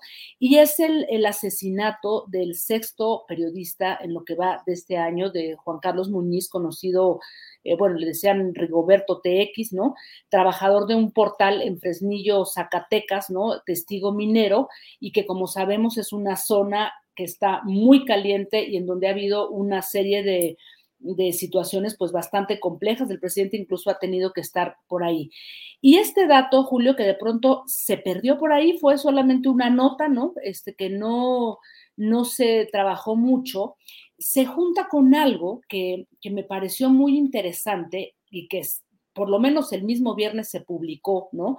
Una entrevista a Carlos Loret de Mola en el portal, este, en, la Dolce Vele, eh, que apareció publicada en YouTube, que es el canal este, de, alemán de, de noticias en español para el extranjero, pues es una cadena pública, ¿no? Eh, en esa entrevista, Julio, que duró poco más de 17 minutos y que tituló la cadena Dolce Vele como Fuego Cruzado entre AMLO y el periodista Carlos Loret de Mola, eh, el tema, desde luego, fueron los supuestos conflictos de interés de la casa del hijo del presidente y todo lo, que se derivó de ese hecho, ¿no? Que llevó a que se exhibiera eh, los millones que ganaba Carlos Loret, que eh, datos este, no comprobables todavía, ¿no? Se decía que ascendían a 35 millones de pesos. Pero bueno, lo interesante de, digamos que de esta entrevista son las respuestas que da eh, Loreta, la conductora del espacio de la Dolce Vele, em, insistiendo en que todo esto, o sea, el, que se hayan hecho públicos sus, em, sus ingresos, respondía lo que ya lo hemos escuchado varias veces, a una venganza del del presidente, pero de pronto lanza ahí toda una disertación que me pareció eh, fuera de todo lugar, muy reveladora de lo que realmente está ocurriendo y de lo que permite ver que sin duda en este México existen muchos periodismos, ¿no? Y él eh, dice, bueno, el problema no es este, saber cuánto gano o no, porque en otras partes del mundo, ¿no? Este, los contratos de, todos los periodistas se hacen públicos y por ahí menciona incluso el, caso de un periodista que trabaja en CNN en Estados Unidos, ¿no? Este, dice Anderson Cooper, por ejemplo, es un periodista que pues gana mucho dinero y, y, se, sabe, ¿no? En, estos portales, lo mismo ocurre en Europa, etcétera, y que es algo que aquí ya habíamos eh, comentado. Entonces, él después se pregunta, eh, claro, eso, eso se hace en Estados Unidos, pero ¿por qué aquí en México no lo podemos hacer? Bueno, pues déjame te cuento que aquí en México hay una industria del secuestro altamente rentable, ¿no? Em, y pues eso es uno de los riesgos, ¿no? Eh, no solo para los periodistas, ¿no? Sino para todo mundo, que nos pone en, una situación de riesgo. Por eso dice, ningún ejecutivo mediático, ningún periodista gane mucho o poco, subrayo, pues publica sus ingresos porque estamos este, sujetos a la industria del secuestro, ¿no? y, dice, y el presidente, al revelar eso, me ha puesto este, en las manos de, este crimen organizado y de la industria del secuestro. Entonces, ya para terminar y curarse en salud, dice, pero bueno, lo que quiero decir es que efectivamente el tema del periodismo en este país este, es muy delicado porque hay otros colegas que no tienen eh, los filtros, este, la exposición mediática que yo tengo. Y, este, y pues sí, hay, hay, un, hay muchos asesinatos, muchos periodistas, colegas con los que me solidarizo, etcétera, etcétera. Y bueno, termina esta entrevista, Julio, que realmente me pareció eh, pues preocupante, vergonzosa, porque hay que decir que el periodista asesinado en, Fresnillo, este, este periodista alias Rigoberto, pues trabajaba de taxista pues dicho sea de paso, para completar la quincena, ¿por qué no? Entonces, eh, un periodista que, trabaja en un portal informativo, que tiene que trabajar como, como taxista para completar la, quincena, creo que eh, el mismo día que sale esa noticia, el mismo día que sale la entrevista de Carlos Loret, me parece que flaco favor le hace, hace una manipulación total de, un caso como el suyo y el de otros, al olvidarse de todos los informes, Julio, que señalan que uno de los grandes problemas que atraviesan los periodistas en este país tiene que ver casi todo con periodistas de los estados, ¿no? Que están a merced de los intereses de, este, de criminales, de, gobernantes, de partidos políticos que están en contubernio, que están haciendo una cantidad de, cosas, de corruptelas, y que esto se mezcla con una precariedad laboral terrible, y entonces él confunde, mezcla todo, y me parece que es muy, em, digamos que delicado porque hay un grave problema, yo no diría de politización, porque no me gusta esa palabra, ojalá se politizara el tema de, los, de las amenazas y los asesinatos a periodistas, sino que se manosea el tema de tal forma, Julio, que no nos permite ver el, fondo, digamos, del problema. Y retomo, finalizo más bien con dos ideas que se vertieron también a lo largo de este fin de semana. Eh, y que son dos, ¿no? La primera en el Encuentro Nacional de, Periodistas que se llevó a cabo en Chiapas, en donde se están revisando todos los temas de los mecanismos, del mecanismo de protección, en donde Alejandro Encinas, eh, pues pone en el centro la discusión, qué bueno que lo hace, vamos a ver cómo se desarrolla esto, eh, para decir que uno de los grandes problemas tiene que ver con los derechos laborales de los periodistas y que hay medios que no se hacen cargo de su situación. Pero aquí habría que agregar que hay muchos periodistas, que esos otros periodistas, ese otro periodismo que trabaja en portales independientes y pues que está totalmente desprotegido. Y la otra eh, propuesta que también circuló en estos días y que me pareció eh, muy interesante es de una colega, Julio, fíjate, eh, que se llama Jade Ramírez, que publicó en su portal perimetral y que luego fue retomado por pie de página, y en el que hace una extensa propuesta que me parece interesante, incluso provocadora para abrir la discusión, en, el, en el, que dice que eh, sería muy interesante abrir la posibilidad de crear una suerte de un GIEI, un grupo interdisciplinario de expertos independientes que nos ayuden a entender eh, qué tipo de elementos están jugando, o sea, qué, elementos están en juego para eh, todo lo que tiene que ver con las amenazas y asesinatos de periodistas. Y está hablando, digamos, que me parece interesante esta, esta propuesta, ¿no? De cómo o, o de qué instancia o de quiénes podrían destrabar todos los tropiezos de, la, de los ministerios públicos, ¿no? Em, todo lo que está haciendo una, o sea, la fiscalía que en realidad no ha logrado hacer un gran trabajo, la FEATLE, en fin, todas estas instancias, incluyendo el mecanismo de protección, pues que nomás no están sirviendo, Julio, ¿no? Entonces, yo termino con esta, e, esta mm, reflexión que, que la compañera Jade este, Ramírez en este portal y que me parece interesante, provocadora y que de alguna manera podría quitar del juego de, de todo este manoseo que se hace a los asesinatos y amenazas de periodistas, Julio.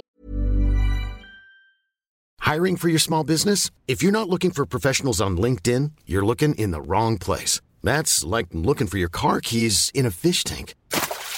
LinkedIn helps you hire professionals you can't find anywhere else, even those who aren't actively searching for a new job but might be open to the perfect role. In a given month, over 70% of LinkedIn users don't even visit other leading job sites. So start looking in the right place. With LinkedIn, you can hire professionals like a professional. Post your free job on linkedin.com slash people today. Hey, it's Ryan Reynolds, and I'm here with Keith, co-star of my upcoming film, If, only in theaters May 17th. Do you want to tell people the big news? All right, I'll do it. Sign up now and you'll get unlimited for $15 a month in six months of Paramount Plus Essential Plan on us. Mintmobile.com slash switch. Upfront payment of $45 equivalent to $15 per month. Unlimited over 40 gigabytes per month. Face lower speeds. Videos at 480p. Active Mint customers by 531.24 get six months of Paramount Plus Essential Plan. Auto renews after six months. Offer ends May 31st, 2024. Separate Paramount Plus registration required. Terms and conditions apply if rated PG.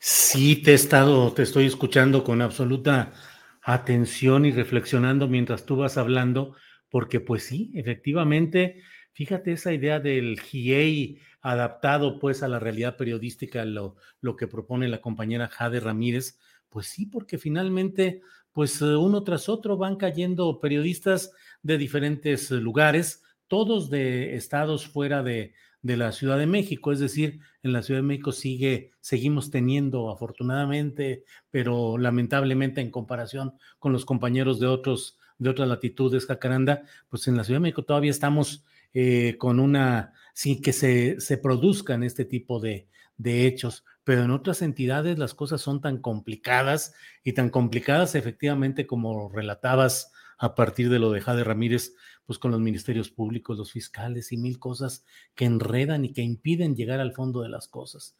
Y el contraste efectivamente en la situación laboral de muchos lugares donde realmente lo que se entrega a los compañeros como honorarios, como sueldos, pues es eh, verdaderamente muy por debajo de lo que podría ser el mínimo profesional y que con mucha frecuencia los dueños de esos medios lo que buscan o lo que creen es que pueden empujar a sus uh, empleados, pues para que busquen otro tipo de ingresos por otro lado, ante lo cual los dueños cierran los ojos y dicen, pues ay, hagan lo que quieran a mí con que me traigan la información que yo necesito. Jacaranda, pues sí, así andan las cosas.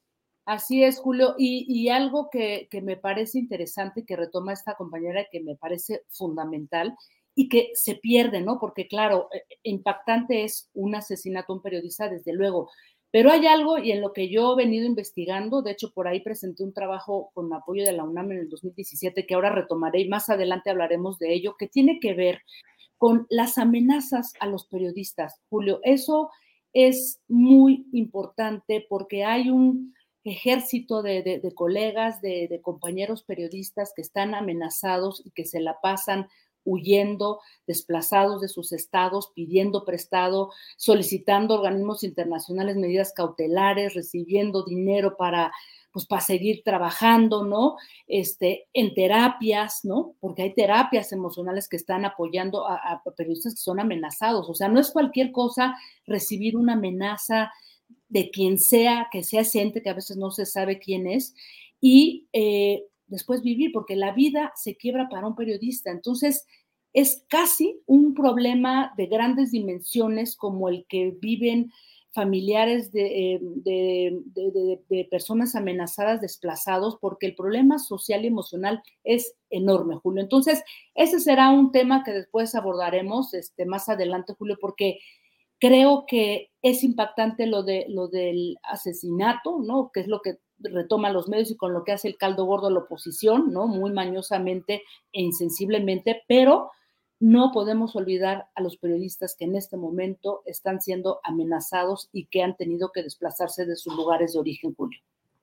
Jacaranda, pues como siempre, es un placer intelectual poder platicar contigo, remover neuronas al inicio de la semana laboral y bueno, pues como siempre, un gran afecto y muchas gracias por tu participación, Jacaranda. Al contrario, Julio, un abrazo, este, y bueno, pues mañana veremos qué tal, cómo, cómo se está sí. ya platicaremos la otra semana, que es interesante este regreso a las calles.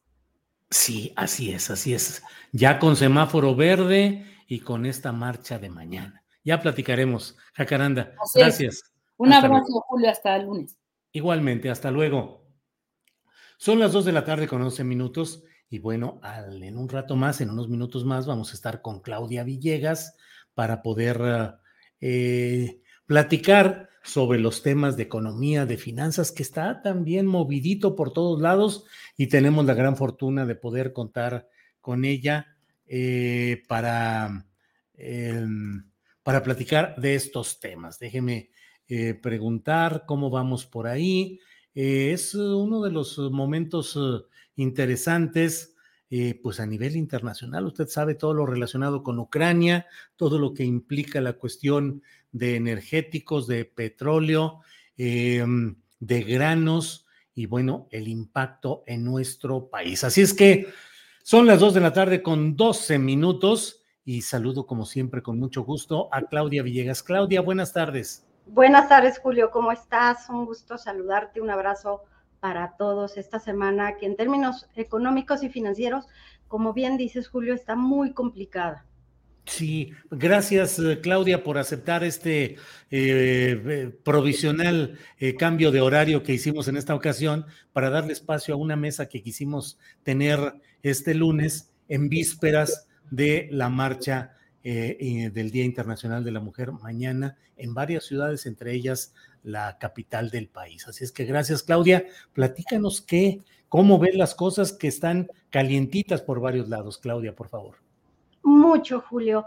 Pues el Fondo Monetario Internacional este fin de semana dio a conocer un posicionamiento que preocupó en todos los medios internacionales que se ocupan de los mercados de valores, de deuda económicos. Preocupó mucho lo que dijo el Fondo Monetario, Julio, porque habló de que este evento bélico le iba a costar al mundo crecimiento, que iba a ser muy peligroso para Estados Unidos. Se hablaba de recesión, estancamiento y ya sabes, Julio, amigos de Astillero, amigas, que cuando se habla de que a Estados Unidos le puede afectar, le puede ir mal, a México también le tiene que preocupar porque gran parte de nuestro crecimiento viene por exportaciones, viene por el sector manufacturero. Eh, sin embargo, Julio, creo que la gran pregunta tiene que ver con la política de tasas de interés. El Fondo Monetario Internacional plantea como un desafío que los bancos centrales que venían aumentando tasas de interés para que se ralentizara el, crecimiento, se, se, disminuyera esta expansión monetaria, bajar tasas de interés. Bueno, Julio, pues están recomendando que se tenga mucho cuidado. Quizás no van a ser ya incrementos tan agresivos como los que vimos de medio punto, eh, quizás cuarto de punto. Eh, pero Julio, definitivamente lo más relevante fin de semana junto con el incremento del petróleo que llegó a rozar 127 dólares, 130 dólares y como bien dices, el incremento de los precios del, trigo. Bueno, pues Julio, estamos en una situación inédita en temas económicos. Ajá, Claudia, eh, ¿qué, ¿qué significa o cómo el gobierno federal ha decidido no cobrar la parte de impuesto que le corresponde por el precio de la gasolina. Eh, deja de recibir dinero, aunque al mismo tiempo está recibiendo mayor cantidad de dólares por la elevación del precio del barril de petróleo. Estamos equilibrando, estamos jugando malabares, es, eso es bueno, es malo. ¿Cómo lo ves, Claudia? ¿Recuerdas, Julio, que aquí en este espacio le habíamos dado seguimiento a lo que decía el Procurador Federal del Consumidor, el señor Schiffel? Él había venido diciendo que los márgenes de los distribuidores de combustibles, OXO, por ejemplo, OXO Combustibles, estaban siendo muy altos y que las eh, gasolineras que opera Pemex y el gobierno tenían márgenes más pequeños esto era dinero, porque la venta de gasolinas pues es un ingreso fiscalizable para el gobierno a través del impuesto especial sobre producción y servicios que es el IEPS. Lo que se dio a conocer desde una reunión que tuvo eh, Rogelio Ramírez de la O con la plana mayor de City Banamex es que se iba a comenzar a reducir este tema de lo que puede ganar el gobierno por cada litro de gasolina. Es decir, el gobierno sacrifica sus márgenes en las gasolineras en donde él está distribuyendo directamente, mete presión como lo hizo con el gas bienestar para que la gasolina, el litro no se vaya más arriba de 22 pesos, 22.50, porque ya también hay mucha presión por parte de lo que nos está costando, bueno, importar gasolinas, Julio. Entonces, definitivo, las finanzas públicas, como habíamos venido advirtiendo aquí, van a comenzar a crujir porque el gobierno pierde ingresos. A cambio de eso, Julio, pues lo que tenemos es menor eh, costo en gasolinas, pero ¿por cuánto tiempo es la pregunta, Julio? Eh, Claudia, y en el impacto en el día a día, ¿cómo vamos en la cuestión de precios, de inflación, de perspectivas, en lo inmediato, qué es lo que le pega a la gente en el consumo básico, Claudia? Bueno, pues tenemos esta presión para la inflación, Julio, también para el crecimiento del PIB. Se está viendo pues muy restringido a la posibilidad del crecimiento. Y bueno, eh, pues Julio, lo que, lo que vemos es que hay mayor presión para los consumidores. Mayor presión para los consumidores. Claudia, me quedé con las ganas de preguntarte qué opinas de lo que declaró el otro día Carlos Slim eh, referente a un llamado a la unidad nacional y a deponer el concepto del conflicto dentro de, eh, específicamente lo, lo decía para sus compañeros empresarios, lo dijo en una entrevista con el dirigente saliente del Consejo Coordinador Empresarial, pero eh, realmente, ¿cómo habrá sido tomada esa declaración entre sus compañeros, iba a decir sus pares, pero no, bueno, porque la riqueza de Slim es bastante alta, pero bueno, finalmente los empresarios a los que dirigió ese mensaje, Claudia. Qué bueno que preguntas ese tema, Julio, porque tiene que ver con la reconfiguración del sector privado tiene que ver con lo que pasó en el Consejo Coordinador Empresarial, que ahora llega Francisco Cervantes, que es un ingeniero de la industria minera, tiene que ver con pues cómo se renueva la Canacintra, cómo pues eh, Carlos Salazar, a pesar de que tuvo pues esta comida con el presidente López Obrador, lo que nos está diciendo es que cierran el ciclo cruzan lanzas, tratan de alguna manera pues de no vincularse con todo lo que tiene que ver con ese enfrentamiento que tuvieron durante los últimos eh, pues 24 meses, Julio. Es decir, eh, cuando Carlos Slim acude a una entrevista con Carlos Salazar y Carlos Salazar horas antes habla de que no le gustaba pues el besamanos, que él era un empresario crítico, él invita a Carlos Slim de una manera como para que envíe un mensaje de conciliación. Y tenemos a Francisco Cervantes, que fue criticado, eso se ha escrito en todas las columnas, Julio, que fue criticado por estar demasiado cerca del presidente López Obrador. Ustedes recuerdan que en ese evento que se realizó en Oaxaca, el presidente López Obrador dijo que eh, Cervantes era un hombre que le caía muy bien mientras que tenía toda la confrontación con Carlos Salazar. Entonces, eh, hablando de besamanos, de confrontación que se debe poner un alto, de cambio en la eh, iniciativa privada, pues creo que vamos a ver una relación durante los próximos dos años muy interesante entre Carlos este, Salazar, Carlos Slim y ahora Francisco Cervantes Julio en la Concamín. Es decir, que tanto el gobierno eh, ahora tiene buenos interlocutores con la iniciativa privada, Julio, porque Cervantes ha dicho que él quiere que el Consejo Coordinador Empresarial se modernice, que haya mujeres, porque solo hay una, Sofía Belmar, y que tengas una iniciativa privada mucho más social, un Consejo Coordinador Empresarial más preocupado por los temas sociales. Claudia, pues aprovecho yo y te pregunto de muchas cosas, disculpa que luego esté de un lado a otro, pero está en puerta ya en pocas semanas la inauguración del Aeropuerto Internacional Felipe Ángeles y ha llamado la atención la manera como Aeroméxico, que originalmente había dicho que no iba a, tener vuelos eh, más que creo que uno o dos muy pequeños, muy eh, señalados en este aeropuerto Felipe Ángeles, pues ahora está anunciando que ya va a, a trasladar sus operaciones hacia aquel lado. ¿Cómo ves cómo va lo del aeropuerto internacional? ¿Cómo va lo de las aerolíneas que van a funcionar ahí? ¿Cómo lo estás viendo, Claudia? Bueno, Julio, hay que recordar que Aeroméxico está en un proceso de concurso mercantil, está reestructurando, tiene un nuevo socio, necesita evidentemente turbocina, Julio, necesita los servicios aeroportuarios.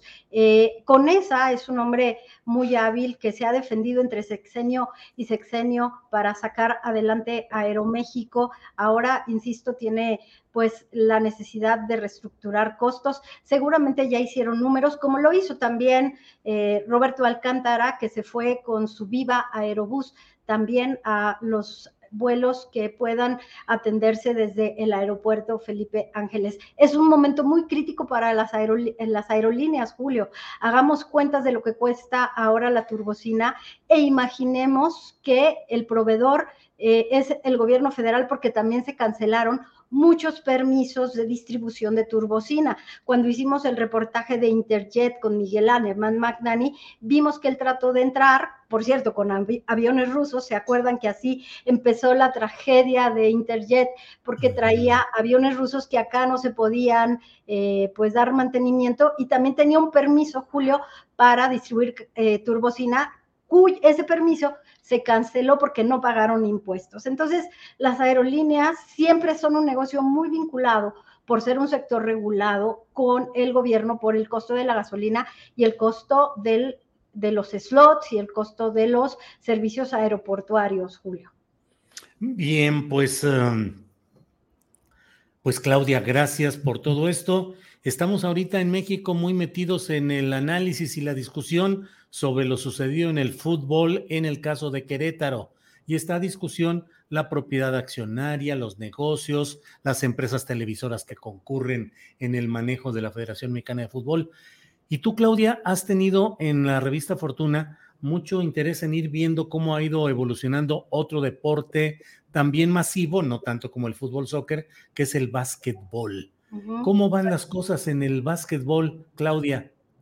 Bueno, pues Julio se perdió frente a Estados Unidos, pero se logró calificar eh, para las finales del Campeonato Mundial de Básquetbol. Y yo lo primero que hice ayer, después de que vi todo este tema de la violencia en los estadios de fútbol, es que me puse a reportear y pregunté, pues, ¿cómo ven los empresarios que están en un deporte como el baloncesto, que está brillando a nivel internacional?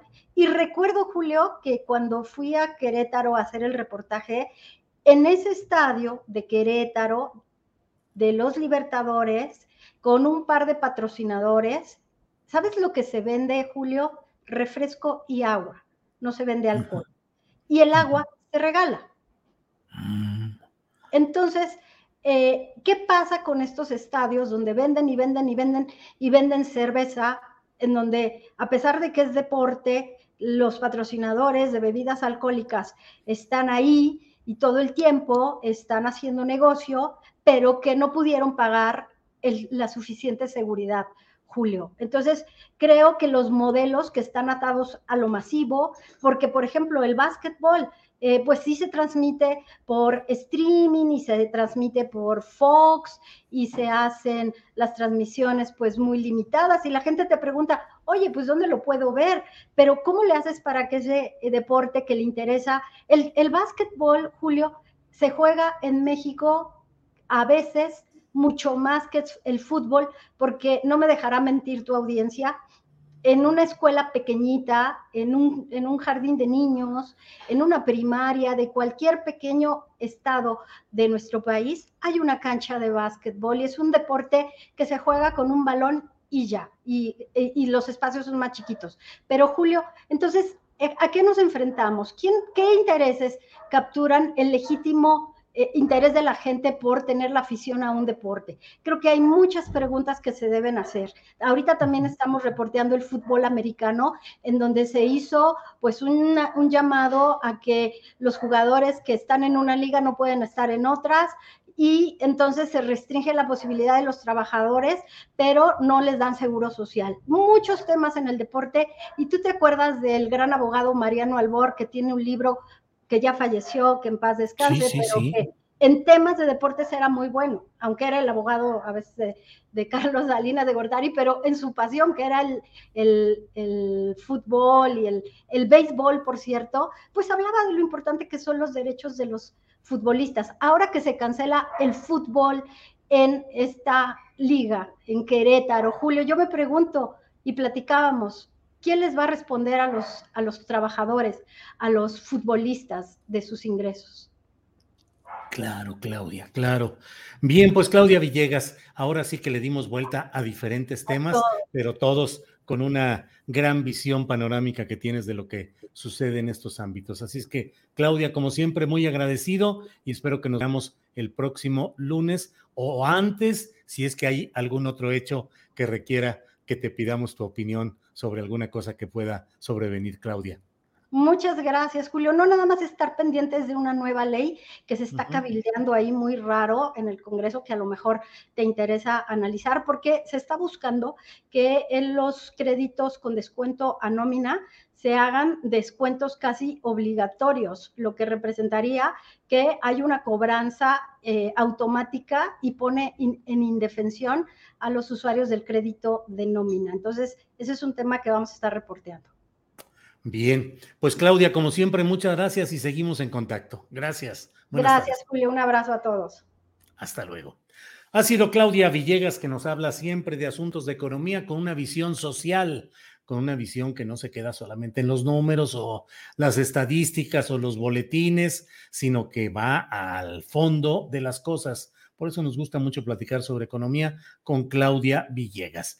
Y mire, aunque faltan dos minutitos para las 2.30, que es cuando usualmente iniciamos nuestra mesa de dos de los lunes, la verdad es que ya están puestos aquí mis compañeros, así es que los saludo con el gusto de siempre a Jorge Meléndez, que ya está ahí. Jorge, buenas tardes. Gracias, abrazos a todos. Buenas tardes. Salvador Frausto, buenas tardes, Salvador. Muy buenas tardes, Julio, Jorge, pues ah, igual un abrazo para ambos y para la, audiencia. Salvador, comienzo contigo. ¿Qué opinas sobre este tema tan peculiar de los audios, de las filtraciones, presuntamente de pláticas del fiscal general de la República, Alejandro Kersmanero, con uno de sus subordinados, el fiscal Ramos, sobre los asuntos eh, familiares y demás?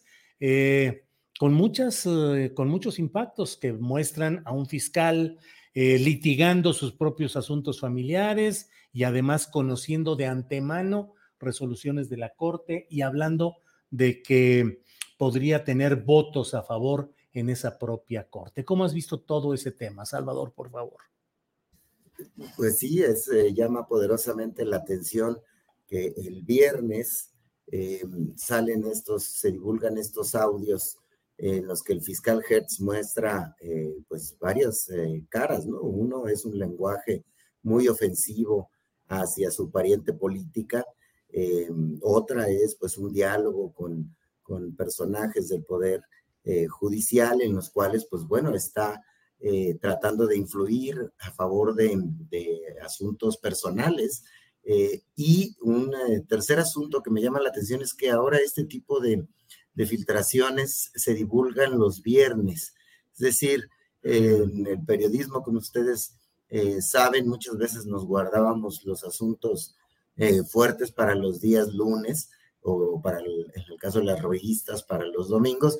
Ahora los viernes abren el debate político, se mantiene durante el fin de semana y el lunes pues ya se espera la, la posición del presidente López Obrador que termina de encender siempre los ánimos de estas discusiones. Pero bueno, em, a mí me parece que eh, lo que revela esto es, por un lado, pues que la agenda personal del fiscal Hertz Manero está en su interés moverla de manera muy fuerte, es decir, acercarse a, la Suprema Corte de Justicia y por lo que ha trascendido en las últimas horas, no solamente puso sobre la mesa eh, el tema de, su pariente política por el caso de la muerte de su hermano Federico Hertzmanero, a quien acusa a su excuñada y a la hija de esta de haberlas eh, causado la muerte por, por, negligencia y bueno, pues ese litigio tiene en la cárcel a una de,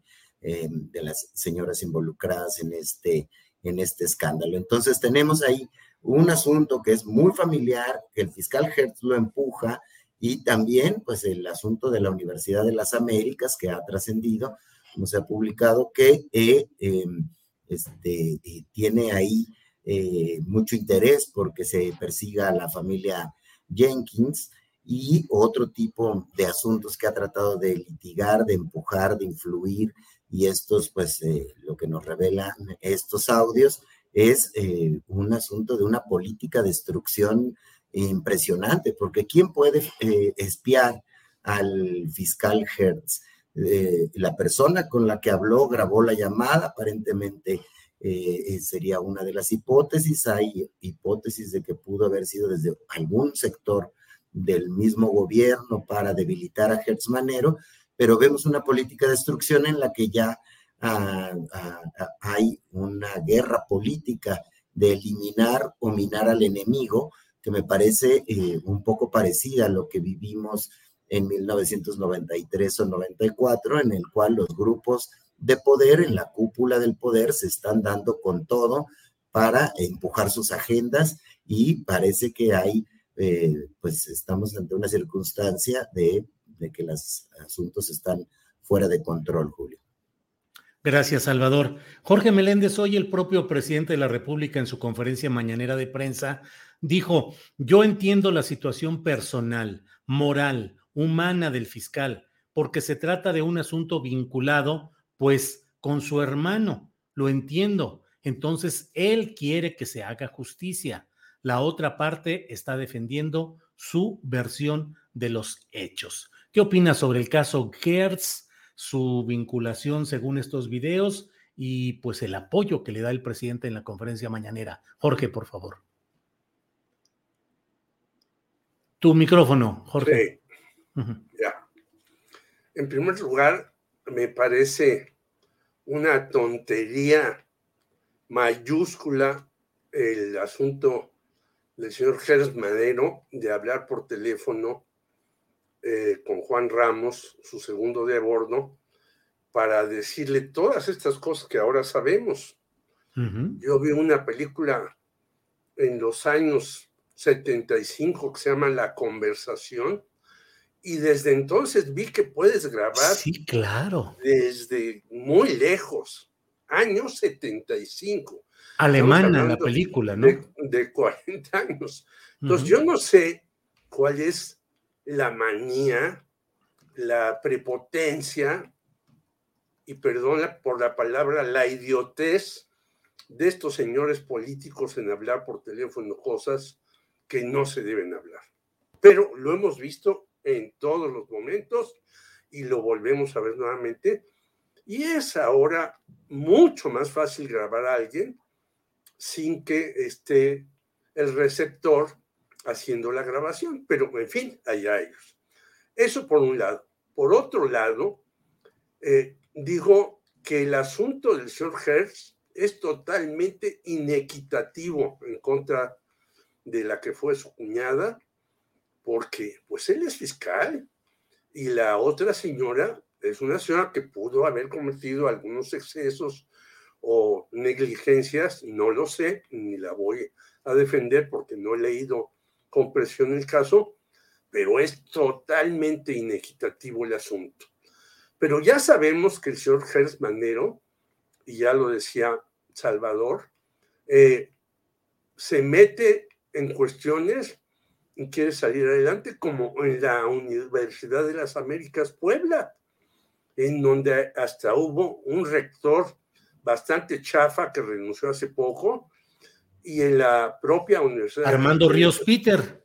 Sí, Eh, totalmente, no sé por qué llegó a el señor Ríos Peter a, ser rector, pero seguramente con la venia de Gersmanero.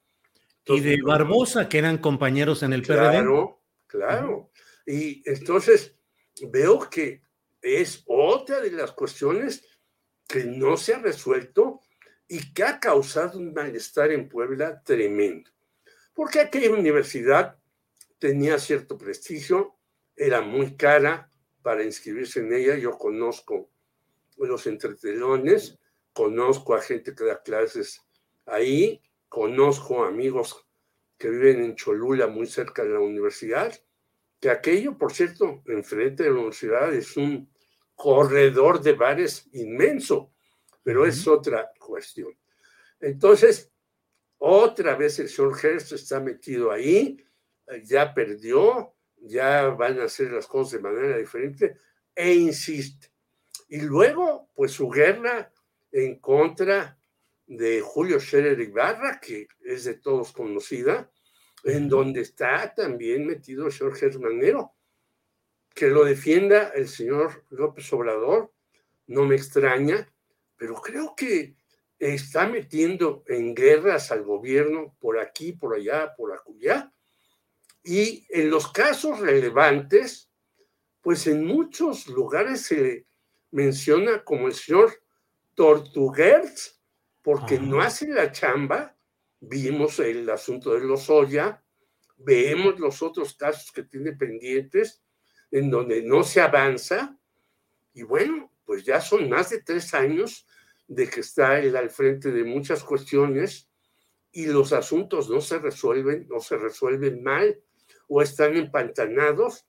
Y los que sí están en la luz pública son los personales del señor Alejandro Gersmanero, y me parece que eso es verdaderamente malo, eh, poco ético, para no hablar de otras cosas. Creo que nos ha dado una nueva muestra con su lenguaje florido. Ojalá este, hubiera estado en Veracruz para a ver si Cuitlaga o García lo metía al bote por ultrajes la autoridad. Eh, y este, que ya se le cayó porque la Suprema Corte de Justicia eh, echó abajo lo de Cuitlaga García, que era un verdadero despropósito y que quería retomarlo hasta que lo pararon en Palacio. Pero yo veo que defender a este señor es defender lo impresentable. A mí el señor Hertz me ha parecido siempre, desde que eh, ha estado en esas posiciones, ya está en la Universidad de las Américas, Américas de aquí, de la Ciudad de México, poco ético su funcionamiento, y no sé por qué el señor López Obrador insiste en defenderlo. Si ya está por ahí algunos legisladores dijeron, pues vamos a echarlo para abajo.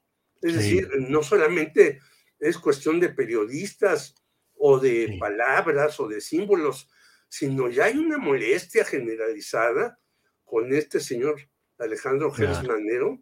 ¿Y por qué mantenerlo ahí? Es cierto que está litigando un caso que tiene cuestiones familiares, pero no puede litigar un fiscal general que se supone independiente las maneras eh, que el que lo está haciendo, así en muchas cuestiones. Gracias, Jorge. Salvador Frausto, em, pues dentro de las cosas que van sucediendo, hace ratito dije que eh, cuando Jorge Meléndez evocó una película eh, La conversación, que es una película de esta, estadounidense.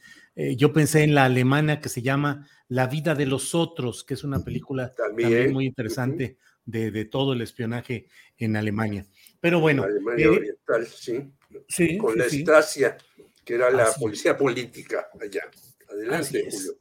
Salvador, mm, eh, aparece de pronto el señor Pío López Obrador, da una entrevista a la silla rota, eh, la firma Ignacio Alzaga, y dice ahí Pío López Obrador que él es el primer interesado en que se conozca la verdad sobre la acusación que hay en su contra, que pide que se haga justicia y dice que, eh, él está apresurando, pidiendo que haya rapidez de la Fiscalía General de la República para determinar si hubo delitos o no en el caso del propio señor Pío López Obrador, que desde luego él dice que absolutamente no hay nada y rompe el silencio, así lo dice la silla rota. ¿Qué te parece este tema de Pío López Obrador, David León, que fue la persona que según el video le estaba entregando el dinero, David León Romero, que era mm, pues un, una parte del equipo central del entonces gobernador de Chiapas, Manuel Velasco Cuello? Salvador, por favor.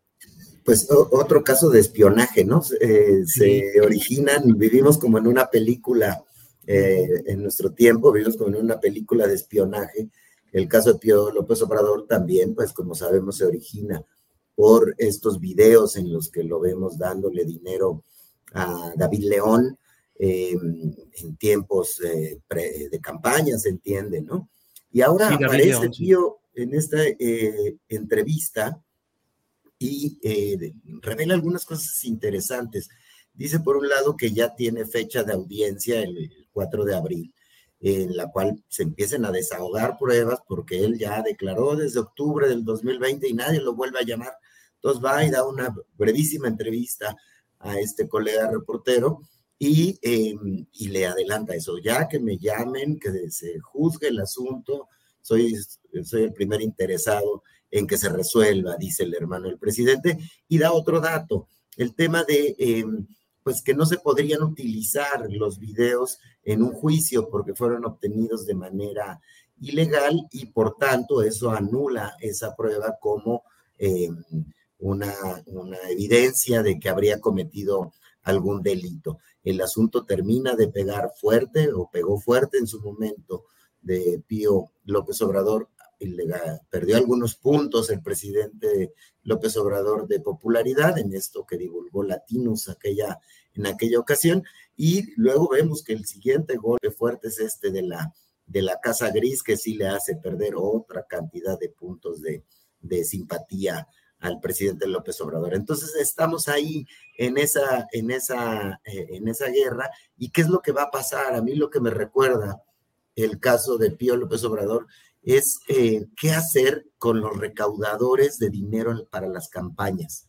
Es decir, me recuerda, ¿se acuerdan de Lino Corrodi con los amigos de Fox o del propio Lozoya en los tiempos de la campaña de Peña Nieto que fueron y buscaron dinero y hay una estela de irregularidades y o de sospechas de irregularidades en la manera en la, en la cual los políticos de todos los colores, mencioné un panista, un priista y, y este caso de Pío López Obrador, están recaudando dinero para las campañas políticas. Mucho de este dinero en efectivo se defiende, sobre todo en el caso de, de, Morena, cuando los han pillado en este tipo de asuntos, en que pues es que andan boteando y son las colaboraciones de los, de los militantes. Es probable, pero no acaso eh, el Comité de Fiscalización de Campañas del INE, el Tribunal Electoral, deberían tener eh, eh, herramientas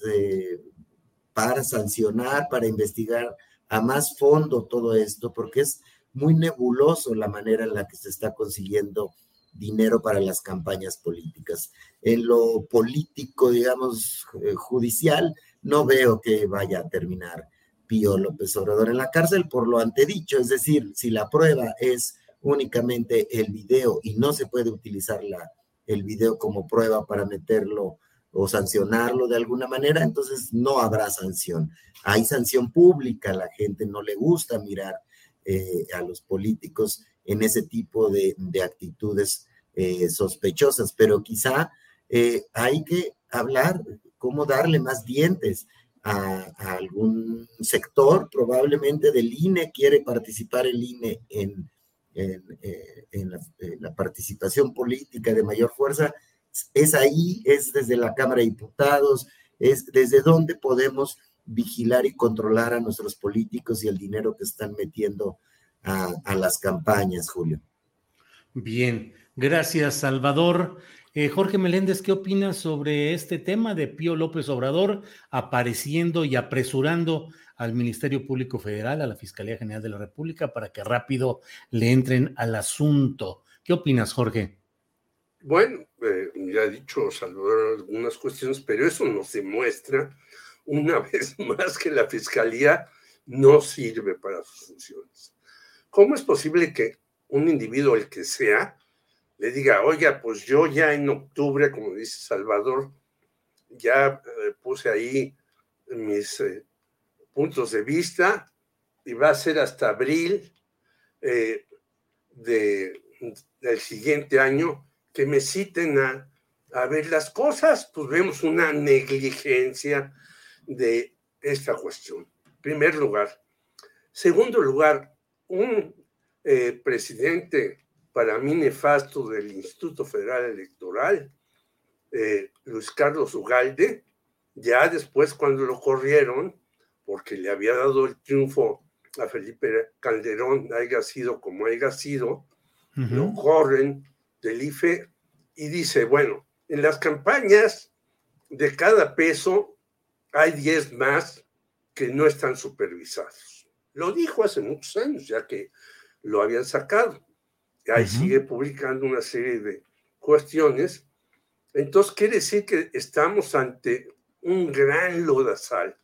Y en ese gran lodazal, bueno, hay que recordar a Carlos Romero de Champs y ahora a su bendito hijo político Ricardo Aldana, que es el secretario de los trabajadores petroleros de la República Mexicana. Y podemos nombrar, aparte de los que ha dicho Salvador, a y otros más que recaudan. Contra ellos no se van a ir ahorita muchos medios. Todo es contra López Obrador. Entonces, yo no estoy diciendo que Morena sea un ejemplo de pulcritud. Ahí tenemos a la Delfina con el famoso diezmo. Pero en muchos lados se hace aire, como decían en Hidalgo, y creo que sí habría que poner cierto orden y habría que poner una serie de, pues, multas serias o de quita de eh, ganancia en las elecciones o algo, pero no, el Instituto Nacional Electoral también a lo único que está abocado es a una confrontación con López Obrador. Y si pasan en otras partes videos, salen, ¡ah! Se espantan, pero ellos no hacen su trabajo con pulcritud, con profundidad, con certeza. Y el lavado de dinero pues se da en las campañas electorales grandemente, así como en los, en los equipos de fútbol, soccer y demás. Y eso es gravísimo para un país en donde estamos dentro de los países donde más se lava dinero y recordemos que en el sexenio pasado, el señor que estaba al frente de evitar eso, el señor Vaz Vaz, muy cercano a el señor Enrique Peña Nieto, dijo que en el sexenio se habían lavado más o menos de 500 a 600 millones de pesos, lo cual es una barbaridad. En México se lava una cantidad de miles de millones de pesos que ahí hay que poner el ojo no solamente para lo que estamos diciendo, elecciones, fútbol, sino también para desarticular a la eh, famosa mafia que mata por aquí, por allá, por acullá, con dinero que lo lava en muchas partes. Gracias, Jorge Meléndez. Eh, bueno, pues estamos ya en la parte final de esta mesa de dos. Salvador Frausto, Aquí solemos decir en estos programas que al final tenemos la oportunidad de algún postrecito, lo que quieras añadir, algún tema, reflexión, invitación, lo que se desee. Aquí estamos puestos para escucharte, Salvador. Gracias, eh, Julio. Bueno, redondear, eh, coincido con el tema de eh, que dice Jorge, que ambos casos, el de Pío y el de los audios de Gertz Manero, eh, eh, presionando a la justicia para que juegue en favor de, sus propios intereses, eh, hablan de una fiscalía lenta que le puede costar muchísimo al presidente López Obrador. es una cuestión interesante. A pesar de que la fiscalía se inaugura como algo independiente a partir de, estos últimos años, la percepción de la lucha contra la corrupción está empantanada en un fiscal lento y con una agenda propia. Y eso puede ser muy grave para el final de la, imagen y el gran promesa de campaña de López Obrador, que era combatir y acabar con la corrupción. Entonces, esto es, le está pegando, le está pegando muy, muy fuerte, a, me parece, al, gobierno federal y algo se tendrá que hacer, de alguna manera se tendrá que, que dirimir esta guerra política entre las élites del, del gobierno y pues hay que estar muy atentos a ver hacia dónde nos lleva, hacia dónde nos lleva esta discusión, Julio y Jorge. Bien, Salvador, gracias. Aprovecho yo para poner, para pedirte que abordes otro postrecito, Salvador. ¿Cómo viste el fin de semana en el cual hubo actos de Morena, uno de ellos con puras mujeres morenistas y donde hubo coros a favor de Claudia Sheinbaum, los coros de presidenta, presidenta, y eh, fue figura central ahí la jefa del gobierno capitalino, y luego al otro día una reunión con autoridades municipales de todo el país pertenecientes a Morena, donde allí hablaron secretarios de Estado, entre ellos Adán Augusto López Hernández, pero también Claudia Sheinbaum y también con el coro de presidenta a presidenta. Cada vez va más fuerte ya esa especie de destape dosificado de Claudia Sheinbaum, Salvador. Sí, eso, eso parecería en estas reuniones que mencionas eh, y las fotos que vimos y los videos que vimos sobre estas reuniones, en una de ellas eh, Claudia con el presidente Morena al lado, Manuel Bartlett del otro, eh, Adán Augusto López ahí cerca, las mujeres de Morena cerca de Claudia, estos gritos, me parece que se está empujando con fuerza, fortalecer la figura de Claudia Sheinbaum como favorita de la corriente dominante en Morena y la y es además la corriente cercana al presidente López Obrador, con un, eh, también una vena de apoyo a Dan Augusto López. Yo pensaría que en este momento ya hay que ver con mucha seriedad que dependiendo de las circunstancias hacia finales del sexenio, eh, vamos a tener eh, tres presidenciables que están ahí, que es Claudia Sheinbaum, Adán Augusto López Marcelo Ebrard, aunque no parece estar tan consentido, también ah, eh, no está golpeado, digamos, es decir, no está cancelado. Y habría que pensar que aún falta mucho tiempo, pero que sí, todo se va alineando hacia Claudia, aunque eh, me parece que el presidente deja viva la posibilidad de que están ahí los otros, sus otras corcholatas, como él las, las mencionó. Eh, el senador Monreal, pues me parece que pues ni lo ha mencionado ni parece que esté en su, en su gusto, sino más bien veo esos otros tres eh, precandidatos o porcholatas o aspirantes. Y, sin duda, pues llama la atención a estar mirando los, los símbolos y los signos. Claudia parece ser la favorita absoluta y se le cuadran todos los demás, ¿no? Eh, incluso Mario Delgado se decía que había llegado al, al, puesto por su cercanía con Ebrard, ahora no parece que, esté jugando en ese, en ese tenor, Julio. Así es, gracias, Salvador. Eh, Jorge Meléndez, postrecito, lo que usted desee, por favor. Pues yo eh, coincido con muchas de las cosas que dijo Salvador Frausto, pero tengo otros postrecitos que quisiera decir. Primera, felicitarte por el debate que tuviste con Enrique Quintana y ver cómo el señor Raimundo Riva Palacio no respondió cuando tú le dijiste que pruebas, tanto que el señor Ciro Gómez Leiva ya invitó a su programa de Radio Fórmula los miércoles a Epigmenio Ibarra. Digo, Dios mío, Ciro invitando a Epigmenio Ibarra. Bueno, eso refuta lo que dijo el señor Riva Palacio. Y otra cosa que me extrañó que diga el señor Riva Palacio, no hay crímenes de Estado en México. Bueno, pues yo no sé, el que vio en la muerte de Manuel Buendía, no leyó seguramente a Granados Chapa, no leyó a un libro que hicimos Rogelio Hernández y yo acerca de la muerte de Manuel Buendía, que el aparentemente autor intelectual era el jefe de la Dirección Federal de Seguridad, pero un jefe de la Dirección Federal de Seguridad, yo escribí incluso en Excelsior de hace muchos años, pues no se mueve solo, tiene que moverlo o el secretario de Gobernación o el presidente de la República, en ese entonces Manuel Bartlett y Miguel de la Madrid, al que había denunciado Manuel Buendía por actos indebidos a Miguel de la Madrid en dineros y demás.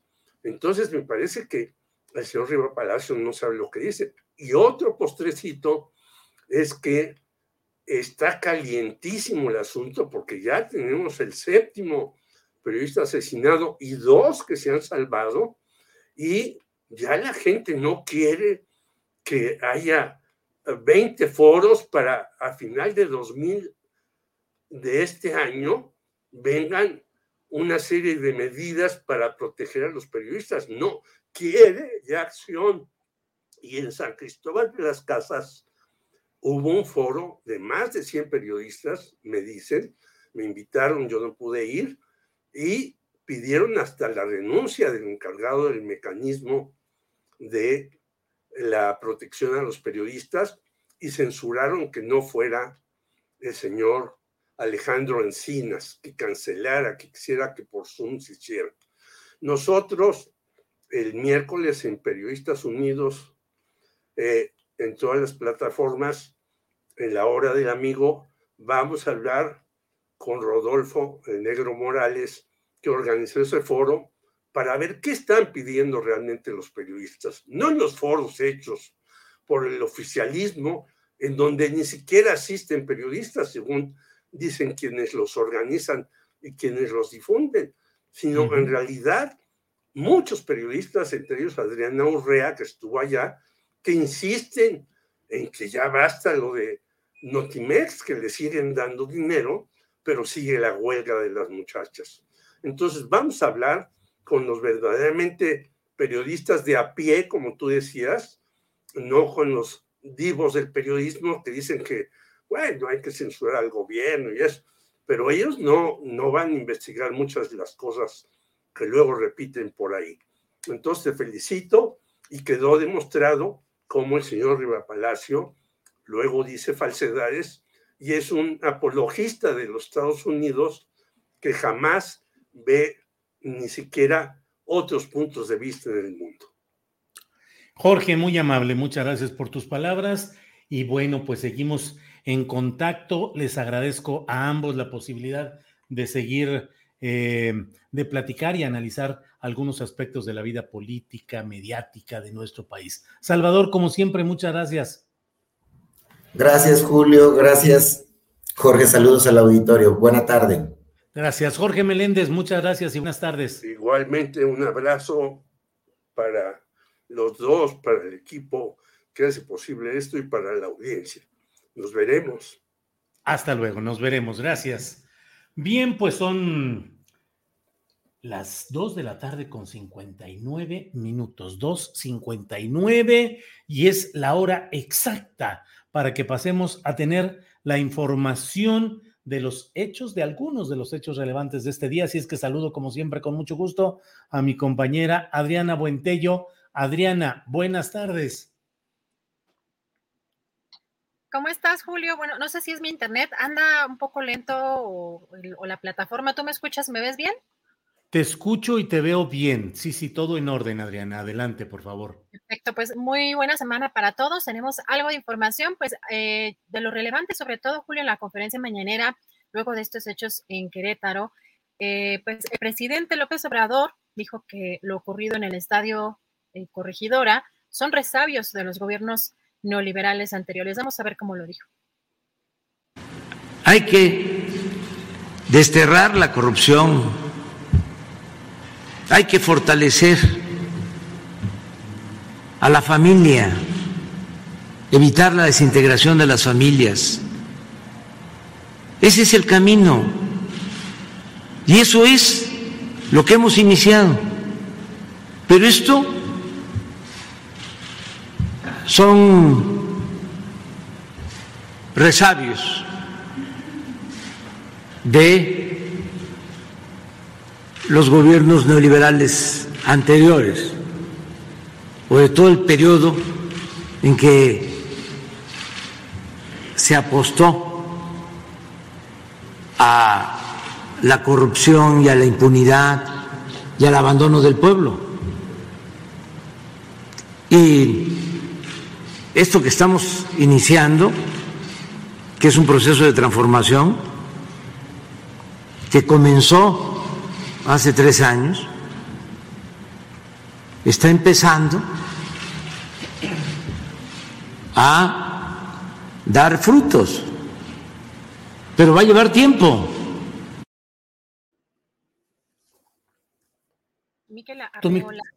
Dime, adelante. No, no, tu micrófono que no estaba. Ya lo, ya lo pusiste, adelante. No, yo no lo puse. Eh, yo creo que ah. hay un, hay un, no sé si es el internet o la plataforma tenía como algún detallito, pero yo no moví nada.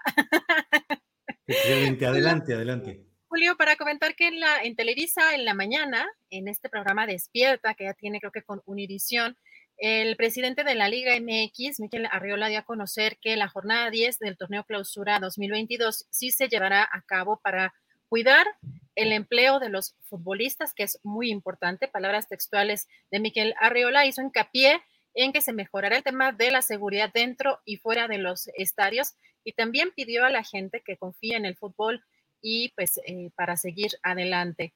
Y comentar también, Julio, que en la conferencia mañanera, tras estos, eh, esta filtración de audios entre Alejandro Gertz Manero, el fiscal, y el fiscal de control em, de competencia, eh, Juan Ramón López, en el que abordan el caso de Alejandra Cuevas Gertz, pues el presidente López Obrador dijo que respalda al fiscal general de la República y que lo entiende porque lo que quiere es que se haga justicia y que la Suprema Corte deberá resolver. Vamos a escuchar. No los escuché, pero sí tengo la información de lo básico. Y opino que eh, tiene que resolver la Corte.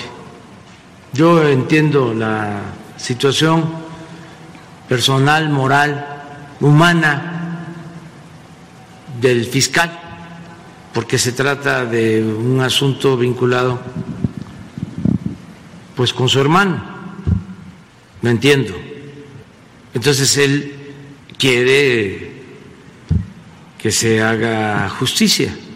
La otra parte está defendiendo su versión de los hechos. Si él habla mal de los ministros, pues es su su visión de las cosas. Yo también a veces, ¿no? No es que hable mal, pero no les tengo confianza a algunos ministros. Y desde luego que no les tengo confianza a jueces. ¿Mantiene su confianza en el fiscal? Sí, sí, tengo confianza en el fiscal. Y es un asunto que él quiere que se aclare y que se haga justicia. La otra parte sostiene lo contrario. Él llega a la Procuraduría y quiere que también ese asunto se resuelva. Ahora, si va a utilizar su cargo para influir en el caso, habría que esperar el resultado de los ministros. Lo demás, pues este, no deja de tener también tintes políticos. Bueno, Julio, ¿y qué crees también el presidente? Dijo que pues se debe tener mucho cuidado en este caso porque hay muchos intereses enfrentados y también criticó que hay quienes quieren tumbar al fiscal general de la República y eso, dijo, no nos conviene a los mexicanos. Vamos a escuchar. Y hay que este, eh, tener cuidado, porque hay muchos intereses enfrentados. El hecho de que se graben así las conversaciones. O sea, eso no lo hace este, cualquier ciudadano. Nunca he usado el teléfono para hablarle al presidente de la Corte. Son otros tiempos. Y lo demás, pues es eh, apostar, para hablar claro, a tumbar al fiscal. Pues eso, como que no nos conviene a los mexicanos. Julio, pues eh, importantes palabras del presidente sobre este tema del fiscal Gertz Manero y pues este tema personal que está por resolverse en próximos días. Julio, y en el Senado, el coordinador em, de la Junta de Coordinación, el presidente de la, de la Junta de Coordinación Política del Senado, Ricardo Monreal, dio una conferencia de prensa precisamente ahí en el Senado y condenó, en primer lugar, que se siga eh, o que siga existiendo la, el espionaje y dio a conocer que este martes va a tener una reunión en la Jocopo para considerar la comparecencia del fiscal en la Cámara Alta. Aseguró que, aunque no va a ser comparsa de nadie, tampoco torquemada de nadie, pero Julio, si, si escuchamos con atención las palabras, pues parece respaldar al, también al fiscal pero quizá técnicamente no lo mencionó así. Vamos, vamos a escuchar qué fue lo que dijo. Y este, decidiremos en la Junta de Conexión Política mañana si lo convocamos, si lo eh, llamamos a comparecer al fiscal general. Pero no queremos eh, prejuzgar, no queremos ahondar en ningún prejuicio ni violación hasta en tanto tengamos debidamente eh, conocimiento de todo lo que ha sucedido. No vamos a convertirnos en comparsa de nadie, pero tampoco en torquemada de nadie. Tenemos que actuar con mucha rectitud, con mucha seriedad, en casos como estos que afectan a la República y que el Senado debe de actuar con mucha altura en decisiones tan trascendentes que tienen que ver con la institución de la República o las instituciones de la República. Por otra parte, tenemos que esperar a que la Corte resuelva sobre el caso comentado en estas grabaciones. Yo confío en la Corte, confío en los ministros, los conozco y no se dejan presionar de nadie y del fiscal también tengo claridad en su carácter y tengo claridad en su función. Por eso es que no adelanto juicios, no hago condenas a priori.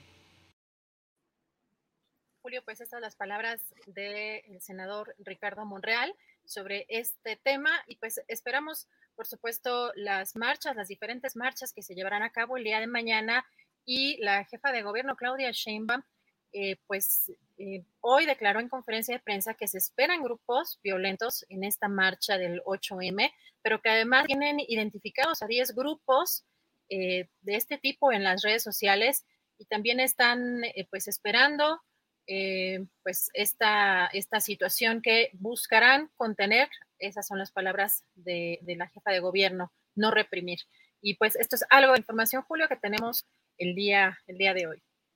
Pues Adriana, bien calientito todo este fin de semana. Hoy mismo las declaraciones del presidente López Obrador, polémicas en cuanto al apoyo y la comprensión que da a la postura del fiscal general de la República, Alejandro Gersmanero. Pues una pregunta básica de derecho es, si el señor Gersmanero tiene tales eh, circunstancias eh, familiares, humanas, en juego en una acción de la fiscalía que él encabeza, pues lo menos es que él no se encargara ni de estar hablando, ni estar presionando, ni estar haciendo nada en relación con ese tema. Es un principio fundamental mediante el cual se excusan los propios involucrados en un asunto que pueden decir, ¿sabes qué? Este tema no lo abordo porque el involucrado pues es mi hermano, mi tío, mi sobrino, mi papá, mi cuñado, mi primo, mi primo segundo, y decir, ¿sabes qué? Ahí no le entro porque es un conflicto de interés. Aquí Gers Manero está actuando de una manera que lesiona y que vulnera la respetabilidad de esa Fiscalía General de la República y coloca además en entredicho a la propia Corte que ya emitió un comunicado diciendo que ellos van a, actuar siempre con apego a la Constitución y al Estado de Derecho, porque pues son las declaraciones que se hacen, pero esta llamada es muy preocupante. Está ese tema, está desde luego lo de el asunto de Querétaro, que también hay una pues una postura del presidente de la República donde no entra a fondo al tema básico y lo deja pues como una consecuencia más del neoliberalismo, que es una enorme sombrilla que puede aplicarse a cualquier tema en cualquier circunstancia. Entonces, bueno, pues hay temas que van a dar para la polémica y bueno, hoy hemos cumplido ya con informar de lo que está sucediendo en el país. Así es que, Adriana, pues gracias a la audiencia, gracias a Tripulación Astillero, gracias a quienes nos han acompañado y a preparar el siguiente programa. Claro que sí, con mucho gusto. Muy buenas tardes. Provecho hasta mañana.